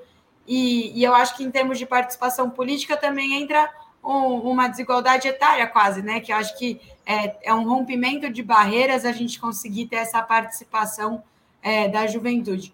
O, o, debate econômico, ele por muito tempo, e, tá, e ainda é um pouco, né? Muito protagonizado por é, homens brancos mais velhos, e eu acho que a gente aqui, a, a participação que a gente tem já é o rompimento de muitas barreiras, né? Da gente ter aí pessoas jovens participando e ocupando e disputando a participação em espaços de formulação, mais mulheres também, que é ocupar isso, mas sem dúvida a gente tem um trajeto muito importante é, a completar na inclusão racial, né? A, a inclusão racial no ensino superior é, brasileiro é, ela é antiga, mas ela é ao mesmo tempo recente, né? Foram nos governos do PT que a gente teve as primeiras medidas mais enérgicas é, de inclusão racial, fosse por meio das cotas, por meio do ProUni, do FIES, que permitiram popularizar, é, e a gente tem um trabalho é, fundamental é, de garantir essa inclusão é, também nos níveis seguintes, né, também nos espaços de formulação, é, porque sem dúvida, quando a gente pensa que é importante terem jovens para pensar em temas do futuro, terem mulheres para pensar nos temas da economia feminista, que a gente já debateu aqui no programa algumas vezes, é, também é fundamental que a gente tenha pessoas negras participando desse espaço, é, para pensar também é, avançar nessa perspectiva da, do combate à desigualdade racial. É, mas, sem dúvida, independente só da participação, esse é um tema estruturante do projeto de desenvolvimento é, brasileiro que a gente tem hoje. Né? O Matias até pode comentar um pouco da pesquisa que o MAD tem desenvolvido sobre as desigualdades raciais, mas como a própria estrutura tributária no Brasil ela é, é racista também, né? É, agrava as desigualdades, como a gente tem toda uma forma de organização do mercado de trabalho que agrava as desigualdades que a gente tem. E se a gente não pensar num projeto progressista de esquerda que tenha como é, pilar do seu desenvolvimento o combate a essas desigualdades, a gente não vai estar de fato mexendo na estrutura da economia brasileira, que é o que a gente quer transformar para ter de fato um Brasil é, mais justo, mais igualitário é, e que caminhe para onde a gente quer que ele caminhe, né? Perfeito. Acho que você já pautou a próxima questão que é o Matias contar para nós dessa pesquisa aí, né? Já levantou a bola para ele. Corta, Matias, por favor. Ah, vou, vou tentar falar de uma forma breve, assim. É, eu, eu, acho que nós estamos, inclusive, Mauro, é, passando por um momento na economia que é bastante interessante, que é a gente medir qual é a desigualdade que interessa. Assim.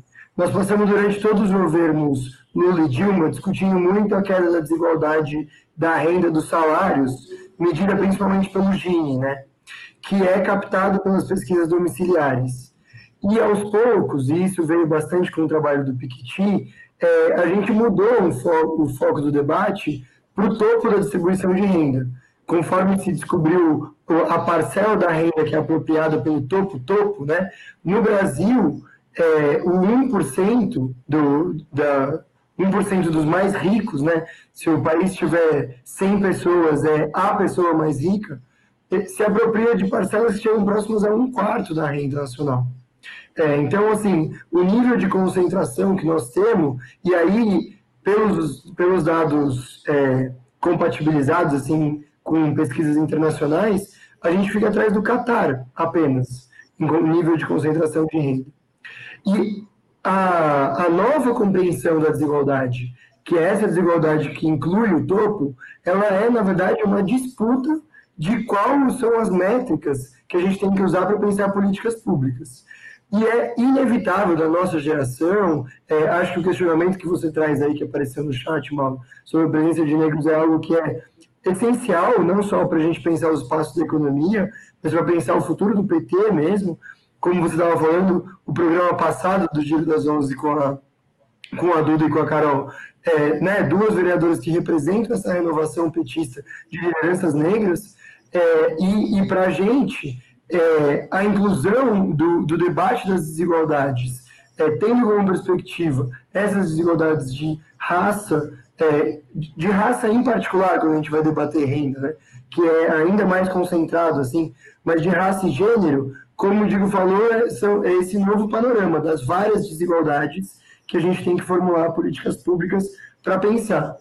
E hoje já é muito nítido que o Brasil, por adotar um sistema de financiamento de políticas públicas que tem como um, um forte, uma forte base a tributação indireta, é, hoje a gente, na verdade, através das transferências, tem que correr atrás dos prejuízos da tributação indireta. Né? Então, para quem não sabe, os tributos eles se dividem em dois grandes grupos um grupo que é a tributação diretamente da renda e do patrimônio, e outro grupo que é a tributação daquilo que a gente consome. Aquilo que a gente consome é, acaba ocupando uma parcela da, da renda muito maior quando você é mais pobre, né? Porque quando você é mais pobre, você não vai poupar nenhum dinheiro. Você vai consumir tudo, é, seja com as contas do mês, seja com a comida. E como você está pagando imposto em todas, em todas essas transferências monetárias, a participação dos impostos na sua renda vai acabar sendo maior. E hoje o que acontece? Os tributos diretos, aqueles que incidem sobre o valor da sua casa, o valor do seu carro, o valor do seu salário, eles diminuem um pouco a desigualdade de renda, mas eles não diminuem tanto. E os tributos indiretos, aqueles cobrados sobre o consumo, aumentam a desigualdade mais do que os tributos diretos diminuem. Ou seja, o nosso sistema tributário hoje, ele contribui para a manutenção de desigualdades. E no Brasil, quando a gente fala contribui para a manutenção de desigualdade, contribui para o aumento da desigualdade, a gente está falando contribui para o racismo, né? Historicamente, é indissociável, é, tem a, a, frase clássica, né, da Angela Davis, que é a raça informa a classe. É, no nosso caso, é indissociável o debate racial do debate econômico. Então, quando a gente diz que o sistema tributário ele contribui para o aumento da desigualdade, ele está contribuindo para a manutenção do racismo. Né? Então, é, é um, um, tipo de abordagem que é novo, tem uma série de pesquisadores, e aí eu destaco aqui o trabalho do pessoal da SECOR, que são é, a Associação dos Funcionários de Planejamento do Orçamento, é, tem várias pesquisadoras bastante relevantes assim, nessa área, em especial a Cláudia, Clara Marinho, que foi indicada pela ONU agora como uma das 100 pessoas negras mais influentes do mundo, né, funcionária pública do, do governo federal aqui, está pensando exatamente esse tema. A Câmara acabou de aprovar um, um, relatório de uma comissão que foi conduzida pelo Silvio de Almeida é, para pensar um, um direito antirracista, o que, que tem que ser é, estruturado institucionalmente para isso, e um dos grandes temas é esse, o orçamento. Como a gente pensa gastos e gastos e arrecadação, é, gastos e receita, né, levando em consideração os aspectos de raça. Perfeito. É, ir, pelo que eu entendi, e muito além de políticas de cotas nas universidades, né? Tem muito mais o que fazer, né? Do ponto de vista da política econômica. Beatriz, queria te colocar a seguinte questão. Você é especialista em economia verde, né? E a, um dos temas centrais hoje nas políticas econômicas, praticamente em todo o planeta, é exatamente a transição para a economia ecológica. Como é que essa, esse debate está acontecendo uh, internamente no PT, posto que o que a gente viu nos primeiros quatro governos do PT foram governos desenvolvimentistas que apostaram fortemente no tema da industrialização e a gente teve questões como, por exemplo, Belo Monte. Né? O que, que, que mudança, haverá uma mudança de paradigma num próximo governo do PT, num eventual né, esperado governo Lula? Desculpa, tá, gente, mas eu reservei uh, o maior pepino para a Beatriz responder. Não, mas tudo bem. Acho que é a grande pergunta que todo mundo, Exato, todo é mundo o tema, quer né? saber.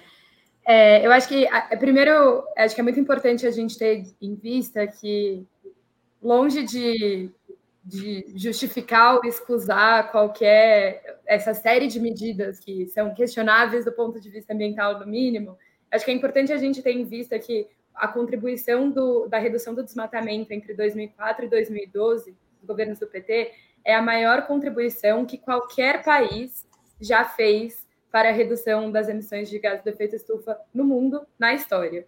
Então, assim, acho que é, é muito importante, acho que a gente tem o tamanho é, de quando a gente tem.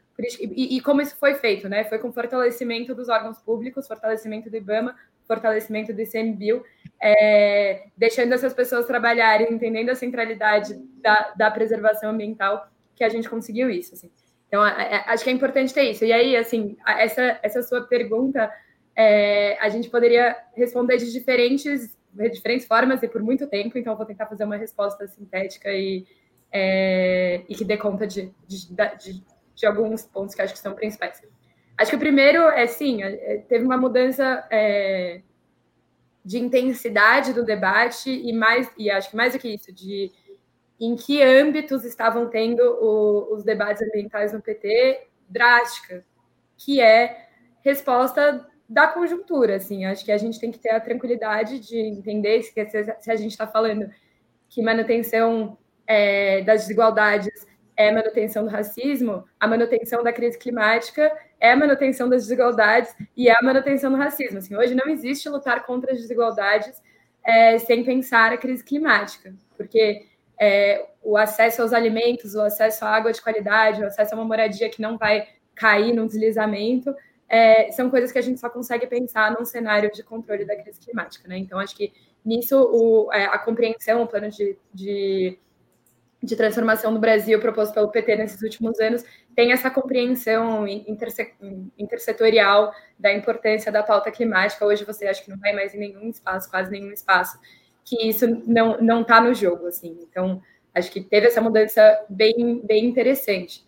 E aí, acho que um ponto que organiza um pouco a, a pauta econômica do, do ponto de vista ambiental é a questão do desenvolvimento por missões, né? Então, pensar que a gente não está, é, isso é um, lado, né? A gente não está crescendo por crescer, não é qualquer PIB, né, que é igual, mas é pensar que a gente vai pensar o nosso desenvolvimento econômico a partir de missões, missões de redução de desigualdades, missões de redução de, é, de emissões, missão de inclusão de, de mulheres, missão de, de, inclusão de pessoas pretas. Então, é, é, é requer coordenação de desenvolvimento e acho que isso está é, cada vez mais presente nos, nos projetos petistas é, e no projeto do eventual futuro possível, provável governo Lula.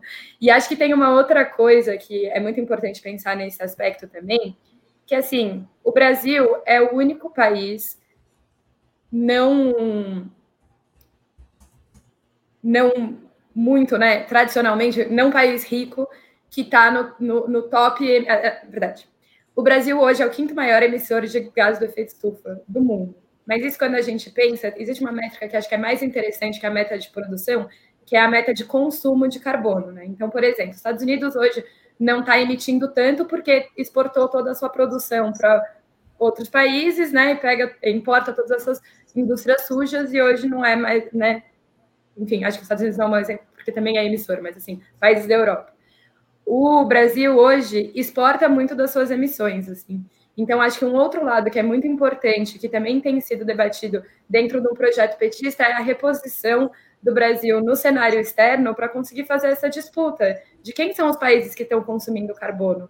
Como que os países que estão consumindo carbono e que tradicionalmente foram os maiores responsáveis pelas emissões e que até hoje insistem em gastar o pouquinho de orçamento de carbono que a gente ainda tem para gastar no mundo, é, como que a gente organiza isso valorizando o desenvolvimento nos países do sul global, né? Então, acho que essa reposição do Brasil no, no debate internacional é essencial, porque a, a crise climática não respeita nenhuma fronteira. Legal. Acho que então a gente pode esperar uma mudança de paradigma no quinto governo do PT.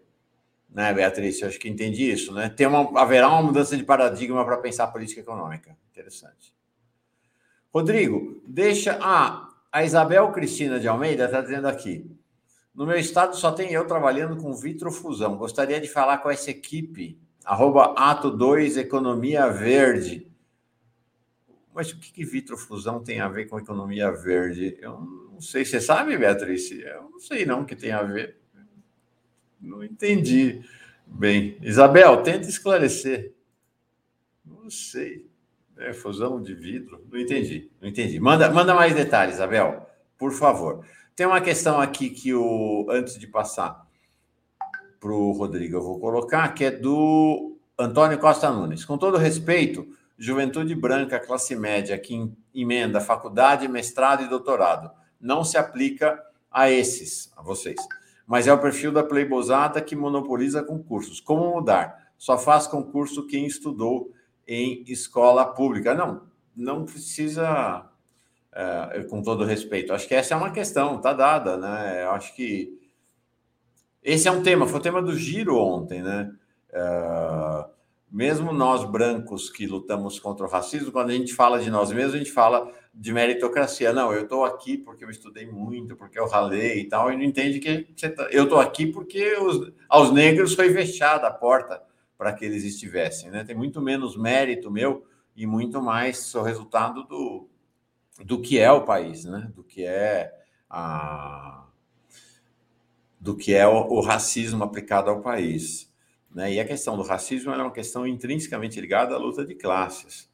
Né? Num país em que 80% das terras é dos homens brancos, em que 75 homens brancos têm mais renda do que 35 milhões de mulheres negras, quem acha que a questão da luta antirracista é identitarismo, sei lá exatamente o que quer dizer isso, né? não entendeu que a luta antirracista é a luta de classes no país, não entendeu nada do Brasil, absolutamente nada do país em que a gente vive. Rodrigo, eu queria reservar para você um tema que para nós jornalistas, mentira, para toda a humanidade é o que mais interessa. Fofoca. Então, não, vamos concordar, não tem nada melhor na vida do que fazer fofoca, né? É, conta para nós como é que é esse grupo.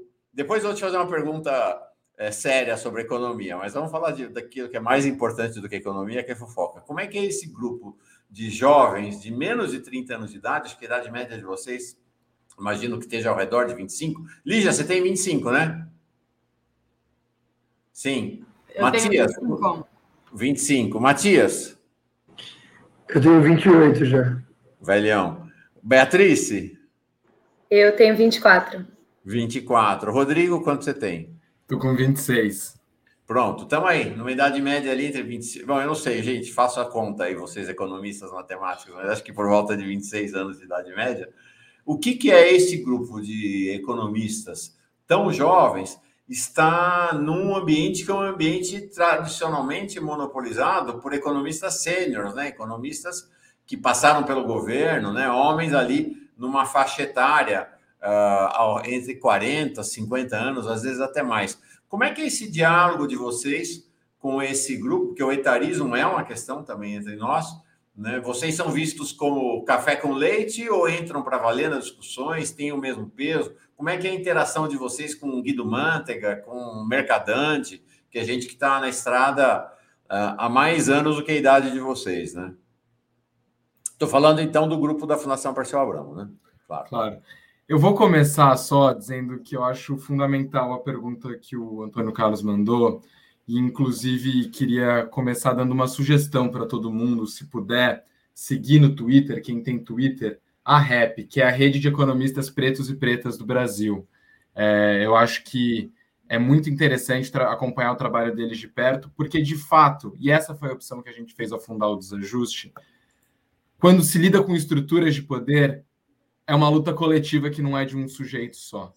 Então, acho que parte dessa luta que a gente está debatendo aqui é o que o pessoal da REP tem feito. Acho que pessoas como o Michael França, a Ariana Brito, tem muita gente aí que está é, povoando esse debate e que eu acho que nós quatro aqui somos uma parcela de um processo muito maior, que é o que a gente entende no desajuste, que é um processo de uma geração.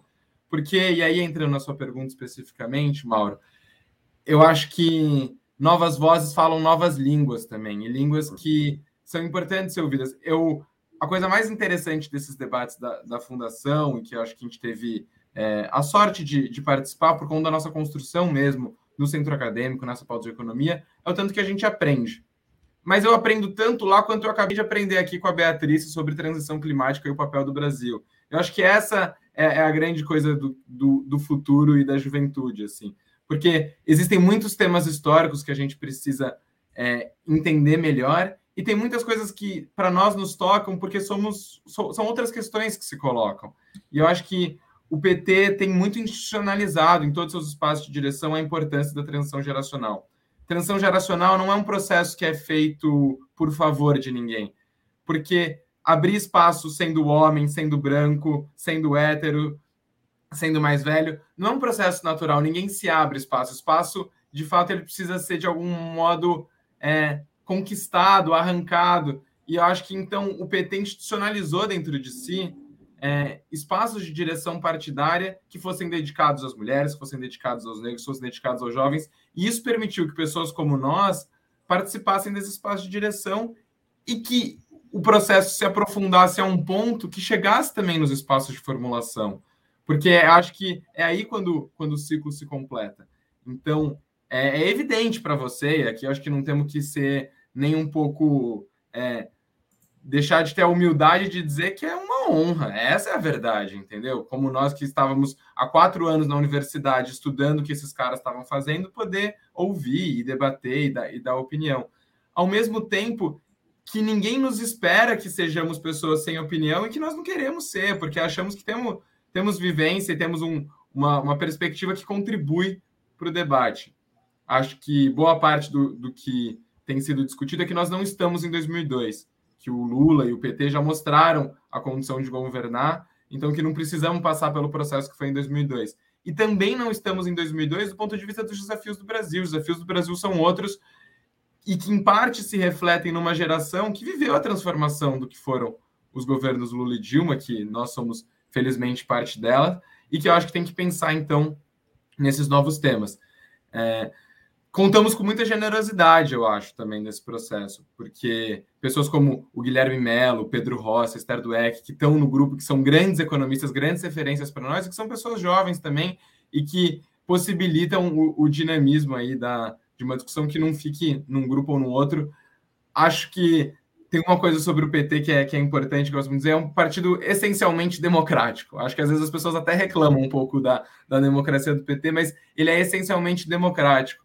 Então, ninguém entra num espaço sem, sem ter condição de, de contribuir para ele. Assim, eu acho que todo mundo que vai tem, tem condição de contribuir. E nós, a nossa forma, a forma como encontramos, estamos principalmente aprendendo, mas conseguindo contribuir aí, colocando temas novos, que eu acho que também é um pouco, é um pouco do nosso papel.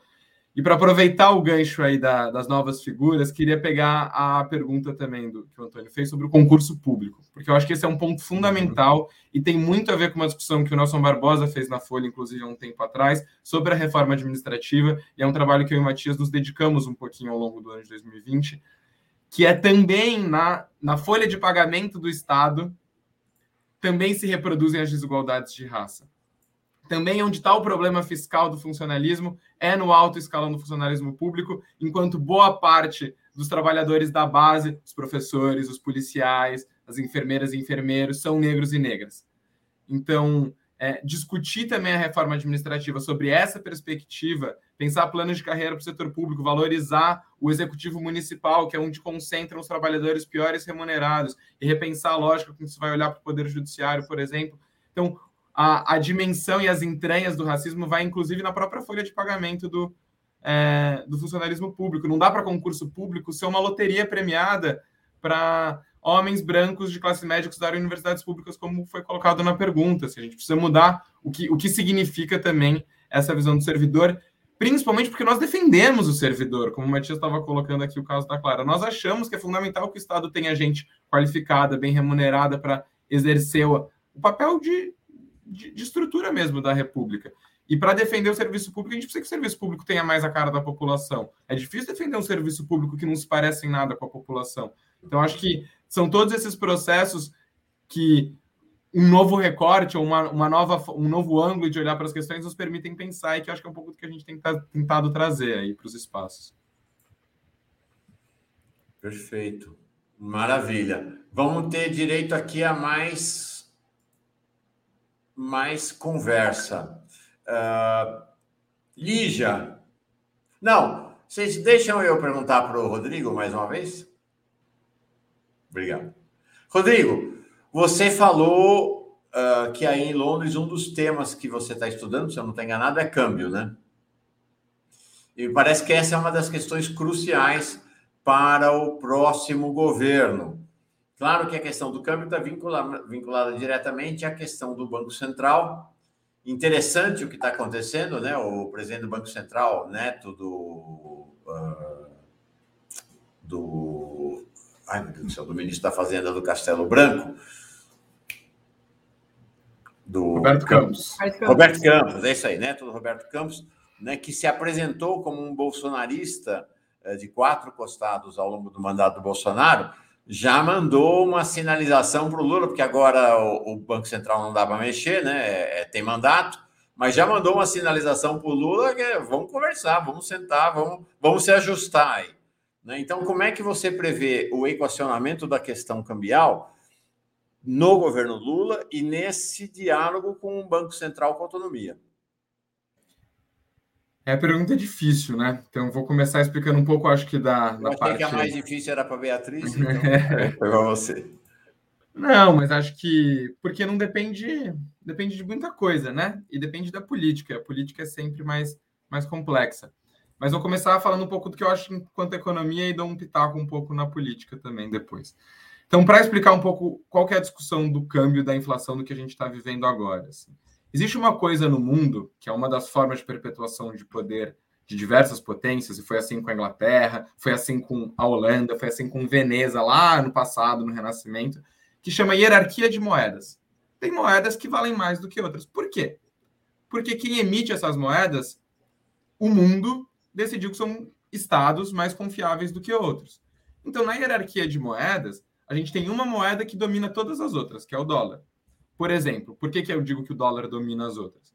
Quando o Brasil faz comércio com a Argentina, que é aqui, vizinha, nós fazemos em dólar. Não fazemos nem em real nem em peso. Os dois escolhem o dólar para fazer essa transação. Depois, qual é a moeda mais usada? O euro. Aí a moeda do Japão, a moeda da China. Lá embaixo está o real.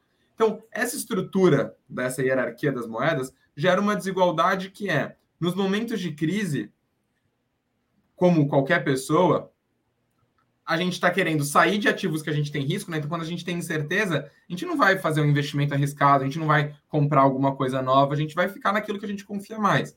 Então, as pessoas saem das moedas emergentes coletivamente e vão para as moedas dos países ricos, que é, por exemplo, o dólar. Nesse processo de saída, o nosso câmbio se desvaloriza muito. E por que a gente importa muito? Porque tem muita coisa importada, porque a gente exporta muito também, os preços das coisas que a gente produz são lastreados ao dólar, isso gera inflação. Mas é uma inflação muito específica. Porque o que é inflação normalmente? Inflação, o ideal da inflação é você tem 100 maçãs no mercado e tem 110 pessoas querendo comprar maçãs, você precisa subir o preço da maçã para tirar uma. Porque tem excesso de gente querendo comprar maçã. O problema dessa inflação é que tem só 50 pessoas querendo comprar maçã. Mas porque tem gringo lá fora querendo consumir a nossa maçã, o preço da maçã aqui dentro sobe. Então, o subir os juros, no fundo, a gente está tentando trazer esse dinheiro de volta para cá para falar, volta aqui para nossa moeda, que é subdesenvolvida e tal, queremos trazer gente de volta para cá. Mas isso prejudica muito a renda das pessoas. Então, o que eu tentei estudar um pouco é se tem outros mecanismos, por exemplo, o uso das reservas cambiais, que foi um, uma das maiores, um dos maiores feitos aí ao lado do da eventual da, do não desmatamento da Amazônia, talvez, como a Beatriz colocou, foi o acúmulo das reservas cambiais ao longo dos nossos governos tem o swap cambial que o Banco Central pode fazer, e tem medidas que o mundo, durante muito tempo, considerou radicais, mas que hoje estão sendo discutidas em muitos mais lugares, que é algum tipo de controle nessa velocidade com que o dinheiro pode entrar e sair do país. Isso posto, que é uma questão de teoria econômica, eu diria, assim, de formas de você organizar, o que você precisa ter não é um banco central submisso, como as pessoas imaginam que é um banco central que não seja autônomo, mas é um banco central que tenha como uma preocupação não só a estabilidade de preço, mas a garantia do emprego. Eu não consigo entender é, pessoas do ponto de vista moral mesmo, é um questionamento moral que eu acho que a gente precisa fazer, porque a economia também é uma ciência moral. Por que, que a gente acha que a defesa do emprego, da renda, da dignidade humana é de algum modo secundária diante da estabilidade dos preços? Não me parece isso, porque uma inflação em que os salários crescem é um, é um problema distinto de uma inflação em que os salários não crescem, certo? Então, acho que o que a gente vai precisar equacionar, e que eu acho que o que nós estamos construindo de bloco histórico para a vitória do Lula no eventual primeiro turno, inclusive, que era parte do papo que estava tendo com o Matias um pouco antes de nós, impõe um ritmo na política que talvez constranja o Copom, é, o presidente do Banco Central, a entender que é um novo pacto de Brasil. Espero eu que entendam, porque eu acho que a gente tem condição, tem espaço político e tem espaço na economia para construir esse novo pacto mas acho que o, o, presidente é eleito, né? O presidente do Banco Central não. Então acho que temos, temos que entender isso também. Quem, quem tem o mandato do povo. Ah, você traz uma questão interessante, né? Porque de fato inexiste na discussão sobre Banco Central qualquer coisa que diga respeito a pessoas, né? né? É, infla... é meta de inflação, é meta cambial, é meta de meta das coisas, né? Não tem meta vinculada às pessoas, né? Acho que é muito. Forte. E foi uma tentativa do processo da discussão de autonomia que a bancada da oposição tentou fazer, de incluir o duplo mandato do Banco Central, como outros países tentam, ser meta de emprego e de inflação. É uma disputa, claro, mas eu acho que acho que existe espaço. Acho que não, não, não estamos condenados por causa disso. Acho que essa é a minha, essa é a minha avaliação. E, sinceramente, com o Lulão lá, esse presidente do Banco Central vai mudar muito pode ter certeza que vai mudar muito. Beatriz, fazendo então o caminho de inverso que a gente fez na primeira rodada. Pensando na questão ambiental, por um lado, mas por outro lado, na questão. É... Por um lado, não, desculpa, porque não dá para pensar a questão macroeconômica sem hoje pensar a questão ambiental. Mas algo que é muito fronteiriço, que é a questão das nossas fontes de energia. Você acha um tema crucial do golpe contra Dilma e depois do governo Bolsonaro é a entrega do petróleo brasileiro para os grandes grupos internacionais, né? com uh, o desmantelamento da Petrobras e tudo. Você acha que, um, é possível reestatizar o que foi privatizado da Petrobras? Eu sei que esse debate aí é um debate que tem posições distintas entre os economistas do PT. Então, qual é a tua opinião? E segundo, o que fazer para pensar a política de preços da Petrobras?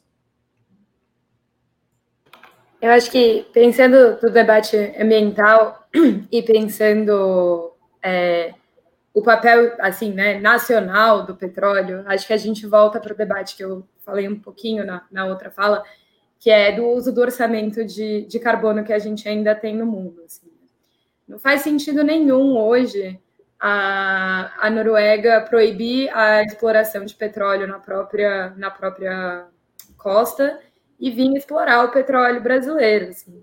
Não faz sentido nenhum a gente achar que a gente tem que ter as mesmas empresas internacionais que levaram a gente à condenação climática explorando petróleo no, em 2022. Assim. Acho que a gente tem que sim pensar que faz parte, é, de novo, da nossa, vai ter que fazer parte da nossa disputa na política externa, mas também vai ter que fazer parte da nossa política nacional, entender o que, a gente quer fazer com esse petróleo, assim, e tem que ser uma decisão social, assim, tem que ser uma decisão é, política, e, e com, como, como o Rodrigo colocou na última fala dele, com usando o mandato do povo, assim, porque não é, a gente não está escolhendo só um, um, exportável qualquer, um, ou um importável qualquer, assim, a gente está falando do, do, nosso futuro por muitas e muitas gerações, assim, né? Então tem que ser uma escolha social. A gente tem que pensar que se a gente vai é, se a gente vai explorar os campos já já abertos, né, de petróleo, o que, que a gente vai fazer com esse dinheiro? Como a gente consegue colocar ele é, em, em investimentos, inclusive de adaptação climática, assim, porque mesmo hoje, se hoje a gente para de emitir, não emite mais nada, a gente já vai ter séculos de, de consequências da, da concentração de carbono que a gente tem no, no, na atmosfera hoje. Assim, né?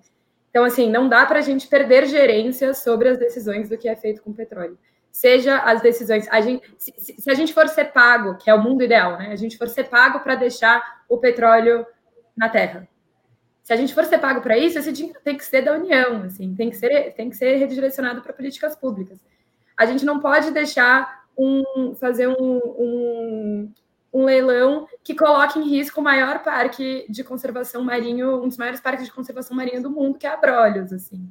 Então a gente precisa entender mais do que nunca que a política de exploração de petróleo é, é tem que ser uma decisão de política nacional, assim, tem que ser uma decisão de política pública, porque isso ajuda a gente a corrigir uma, um dos maiores problemas que nos levou à crise climática, que é só pensar em quem está vivo hoje. A gente vai precisar envolver na nossa política pública quem está vivo hoje, quem tá, vai estar tá vivo. E, e, assim, né? Quem está vivo hoje já está sofrendo com as mudanças climáticas, mas quem vai estar tá vivo nos próximos séculos, assim. E isso envolve o poder público, necessariamente. Legal. Matias, vou te fazer uma pergunta que o jornalista adora e tenho certeza que economista detesta, como todos os aqueles que vão ter responsabilidade de governo. É, Quais são as três primeiras medidas que, econômicas que o governo Lula deveria tomar na sua função? Acertei, né? Vocês detestam esse tipo de pergunta, mas a gente adora, a gente que é jornalista. Então, mas eu te dou uma moleza, não precisa ser as três. Quais são as principais decisões para ser tomadas para sinalizar e para efetivamente reordenar o andamento da economia? Eu vou te falar três para começar, é, porque eu acho que tem, tem algumas que estão mais nítidas assim. A primeira, sem dúvida alguma, é o teto de gastos, é a revogação do teto. Essa é a pauta política prioritária na área econômica, é algo prioritário para o Lula, é, já colocou isso por diversas vezes, mas eu acho que é prioritário para a gente, enquanto nação, repactuar o que, que é o nosso projeto de bem-estar social. Assim. É, o teto de gastos foi uma constituinte não dita, né? foi uma constituinte velada. E é fundamental que esse processo civilizatório que vai ser a eleição do Lula seja também o processo civilizatório de retomada do Pacto de 88. É, que, e, e, aí, assim, vamos colocar, né, vamos dar nome aos bois, assim, é, a PEC do teto veio aprovada pelo, pelo Temer e pelo Meirelles para ser um foco de pressão para aprovação da reforma da Previdência é, é, era deliberadamente um instrumento de pressão sobre o Congresso.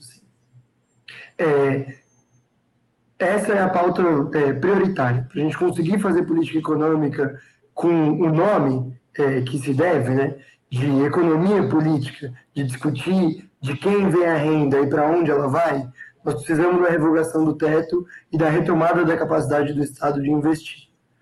Vou colocar os investimentos como a segunda medida. Nós vamos precisar de um plano emergencial de geração de emprego e um, uma visão conjunta de perspectiva de crescimento econômico e a transição ecológica. É, a gente precisa de uma, um plano de investimento em infraestrutura verde, precisa de um plano de investimento em infraestrutura social. Tem uma série de economistas que estão debatendo isso. É, a que ganha mais evidência no debate internacional, acho que é a Mariana Mazzucato, né, que coloca o debate sobre as missões, e aí é muito interessante porque ela coloca como é necessário que as sociedades façam escolhas de quais são as principais metas delas, né? E aí nós vamos chamar de missão, nós vamos chamar de meta, macrometa. É, o importante é, nós temos que fazer algumas escolhas. É, isso, no Brasil, com certeza é, significa, por exemplo, para a área ecológica, a gente pensar o que nós precisamos ter para manter a floresta em pé, porque, como a Beatriz disse, é essa a nossa principal fonte de emissões. Então, nós precisamos gerar emprego para as pessoas que têm terra na Amazônia, por exemplo. Nós precisamos que as pessoas tenham o que fazer com, com a floresta em pé. Né? A floresta em pé precisa valer mais do que ela derrubada. E para isso nós precisamos gerar uma, um novo ciclo ali de, de economia que inclua a bioeconomia, né? Tem uma série de pesquisas sérias, tem um trabalho super sério da Tatiana Shore, que está sendo desenvolvido lá no governo do Amazonas. E, e veja, não necessariamente né, um governo é, do campo progressista, mas assim, está sendo desenvolvida uma pesquisa super séria para pensar o que, que é essa bioeconomia, como que nós vamos vincular os vários setores para pensar isso. É, e aí, eu vou colocar como terceiro ponto, mas já puxando a sardinha, aproveitar o mote do Lula, que é o pobre no orçamento, e a segunda parte, o rico no imposto de renda. Eu acho que a reforma tributária ela está sendo empurrada com a barriga há pelo menos umas duas décadas. Assim. É, e, e, nós chegamos num momento em que existe muito acúmulo sobre esse debate. É, nós temos um acúmulo sobre o que fazer com a tributação indireta, é, a adoção de um modelo de imposto de valor agregado, nós temos um acúmulo legislativo já a respeito disso, né? É, tivemos duas PECs tramitando, uma na Câmara, outra no Senado, para lidar exatamente sobre essa questão, e nós temos muito conhecimento, muito dado sobre tributação direta. É, nós temos no Brasil, por exemplo, um imposto, um imposto sobre grandes, grandes fortunas previsto na Constituição, previsto na Constituição para financiar um fundo de combate à miséria que também nunca foi regulamentado. E esse imposto sobre grandes fortunas é um que chega na Câmara, bate e volta.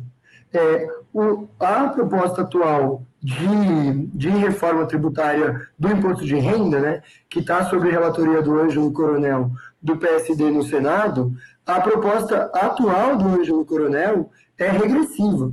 Ele vai tornar o imposto de renda mais regressivo. É, ou, ou, seja, vai contribuir para o aumento das desigualdades. Né?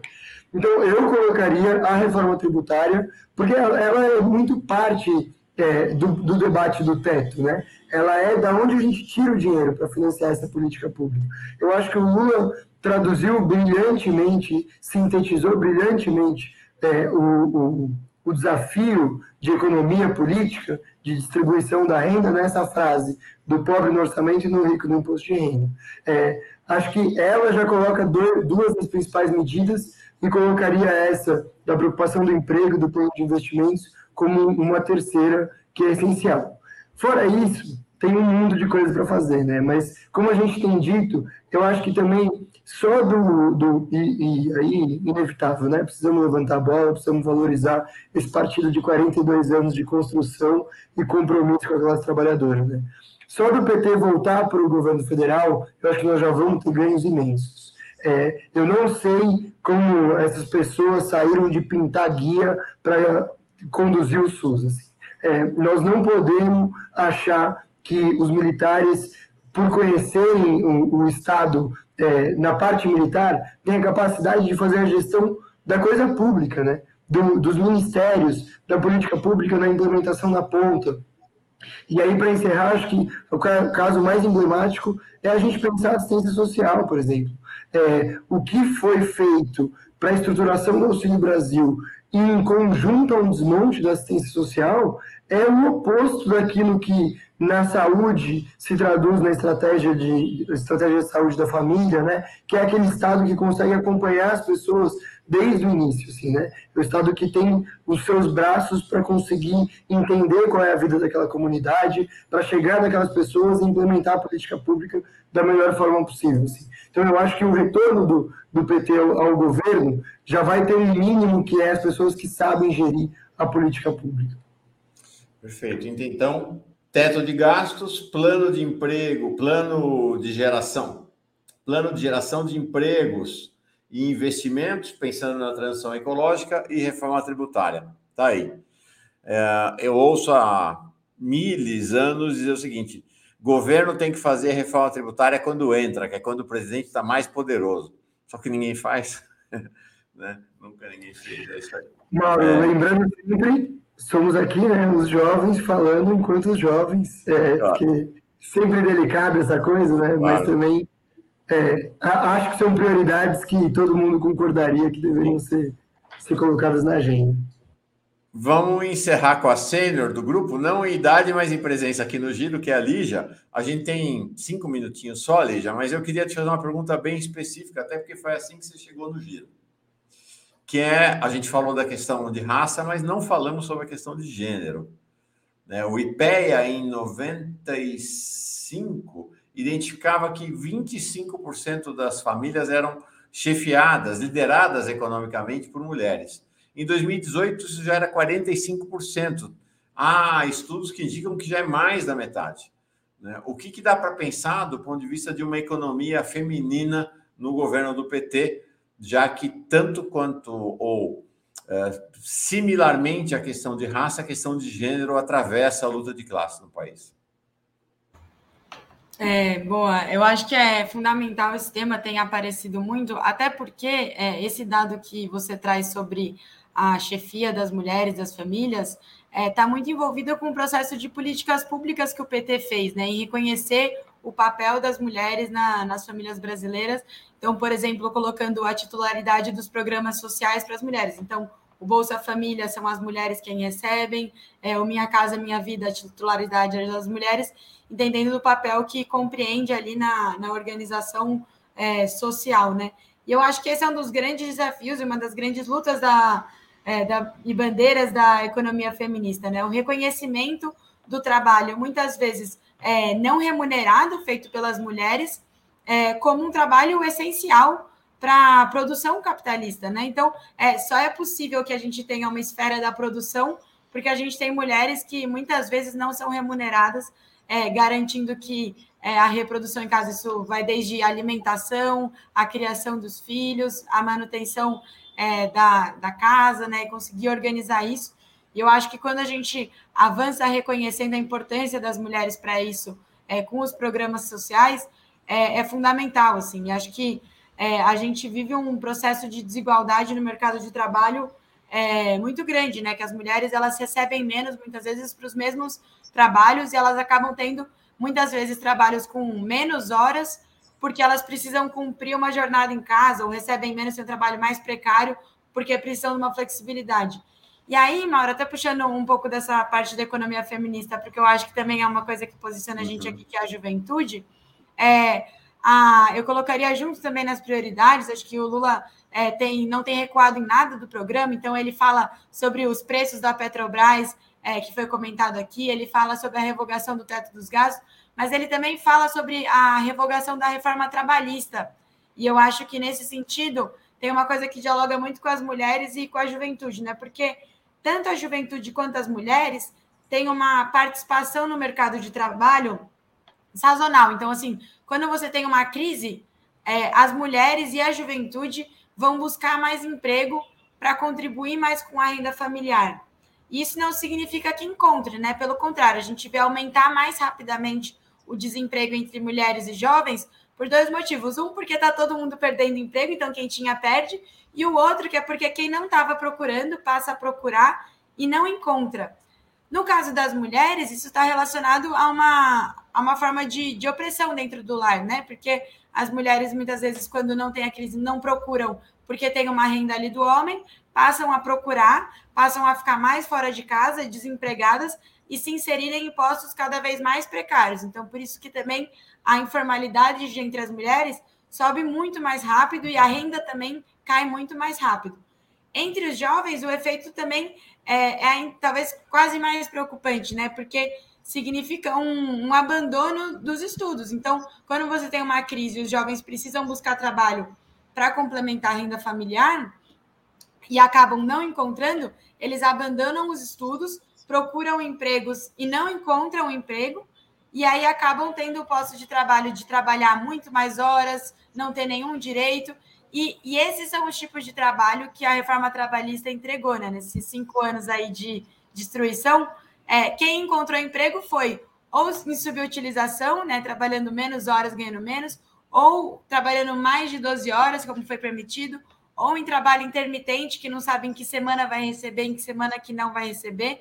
Então, essa inserção é, de quem está mais é, marginalmente inserida no mundo do trabalho foi muito agravada pela reforma trabalhista. Eu acho que tem que ser é, também aí uma, uma das nossas prioridades. Mas eu eu tô dessas que estou muito confiante de que o, o, Lula, como o Rodrigo falou, ele vem para fazer muito mais, assim, né? Acho que se tinha uma expectativa em 2002, agora a expectativa em 2022 é de que ele é quem tem condição de, de consertar esse país, assim.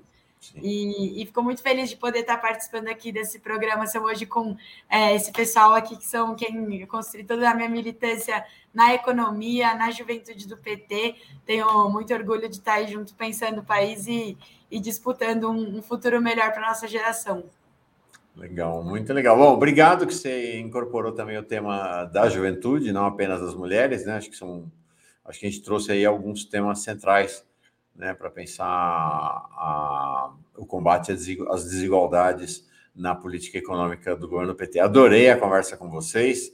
É, então, só dizendo aqui, ó, tudo é informação, gente. Então, assim, o Matias não entrega muita informação para nós, nem Beatrice, né? Os dois escolheram uma parede que não tem nada atrás, parede sem informação nenhuma, parede nua atrás. O Rodrigo, eu acho que é uns tênis lá em cima do armário dele, lá em Londres. não, não é não? Pera, abre, abre, abre aí. É uma mochila, uma mochila. Ah, bom, tá bom. Tá Mas ele trouxe para nós um pouco dessa coisa londrina. A chuva. Para gente, né? trouxe o frio, a chuva. Eu acho que seria impossível para onde nós viver muito tempo lá em Londres. Vocês imaginam viver num país em que não tem sol o tempo inteiro e é frio, né? Deve estar sofrendo aí. Logo, logo volta. Né? E ali já vai contando para nós quem é ela aqui, né? Tem lá Cartola com Dona Zica num canto. Tem ela aqui, é, tá para todo mundo ficar quieto, porque vocês vão ir atrás dela aquele aquela palestra, né? Porque ela vai fazer palestra, então é para a gente ficar aqui. Eu estou, na verdade, aqui com palestra triste pelo resultado do Mundial do final de semana, né? Tava ali ah, torcendo. Ah, é palestra de Palmeiras? É de Palmeiras, mas não foi dessa vez, mas continuamos na luta aí. Quem é palmeirense aqui de vocês?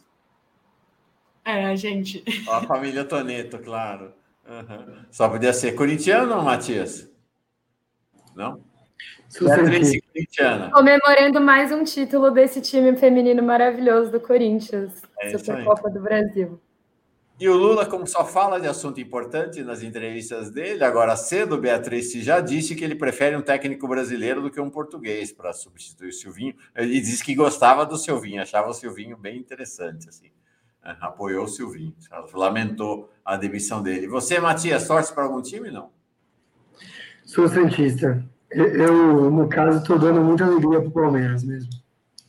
Está dando muito o quê? Estou dando muita alegria para o Palmeiras. Ah, dando muita alegria também. Eu, em vidas passadas, eu costumo dizer, fui São Paulino, e aí digo, meu time dá alegria para os times de vocês todos, né? Faz muitos anos já. Legal. Gente, obrigado demais. Deixa eu ler aqui os últimos superchats. Maravilhosa, ah, o Massas do Trigo José Reinaldo. Maravilhosa juventude arejamento da economia e da política. Eu tenho 62 anos, 66 anos de idade, 42 de PT. Está na estrada faz tempo, hein, massas?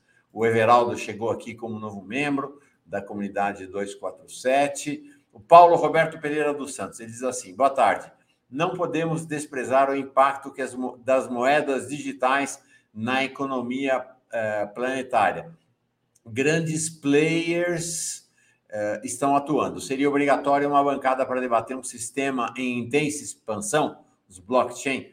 Seria, mas hoje não rola. Hoje não vamos dar tempo, mas realmente é um tema bem relevante mesmo para a gente conversar essa a economia digital, né? As moedas digitais e toda uh, toda mudança de paradigma que pode acontecer na economia. Agradeço a Margarida Ocampo, que chegou aqui como nova membra também, e finalmente o nosso Carlos Alberto Veloso Lopes, mais uma dele. Minha avó dizia: quem se abaixa demais mostra calçola. Reclamam, o PT se afastou das bases. Em Pernambuco é pior.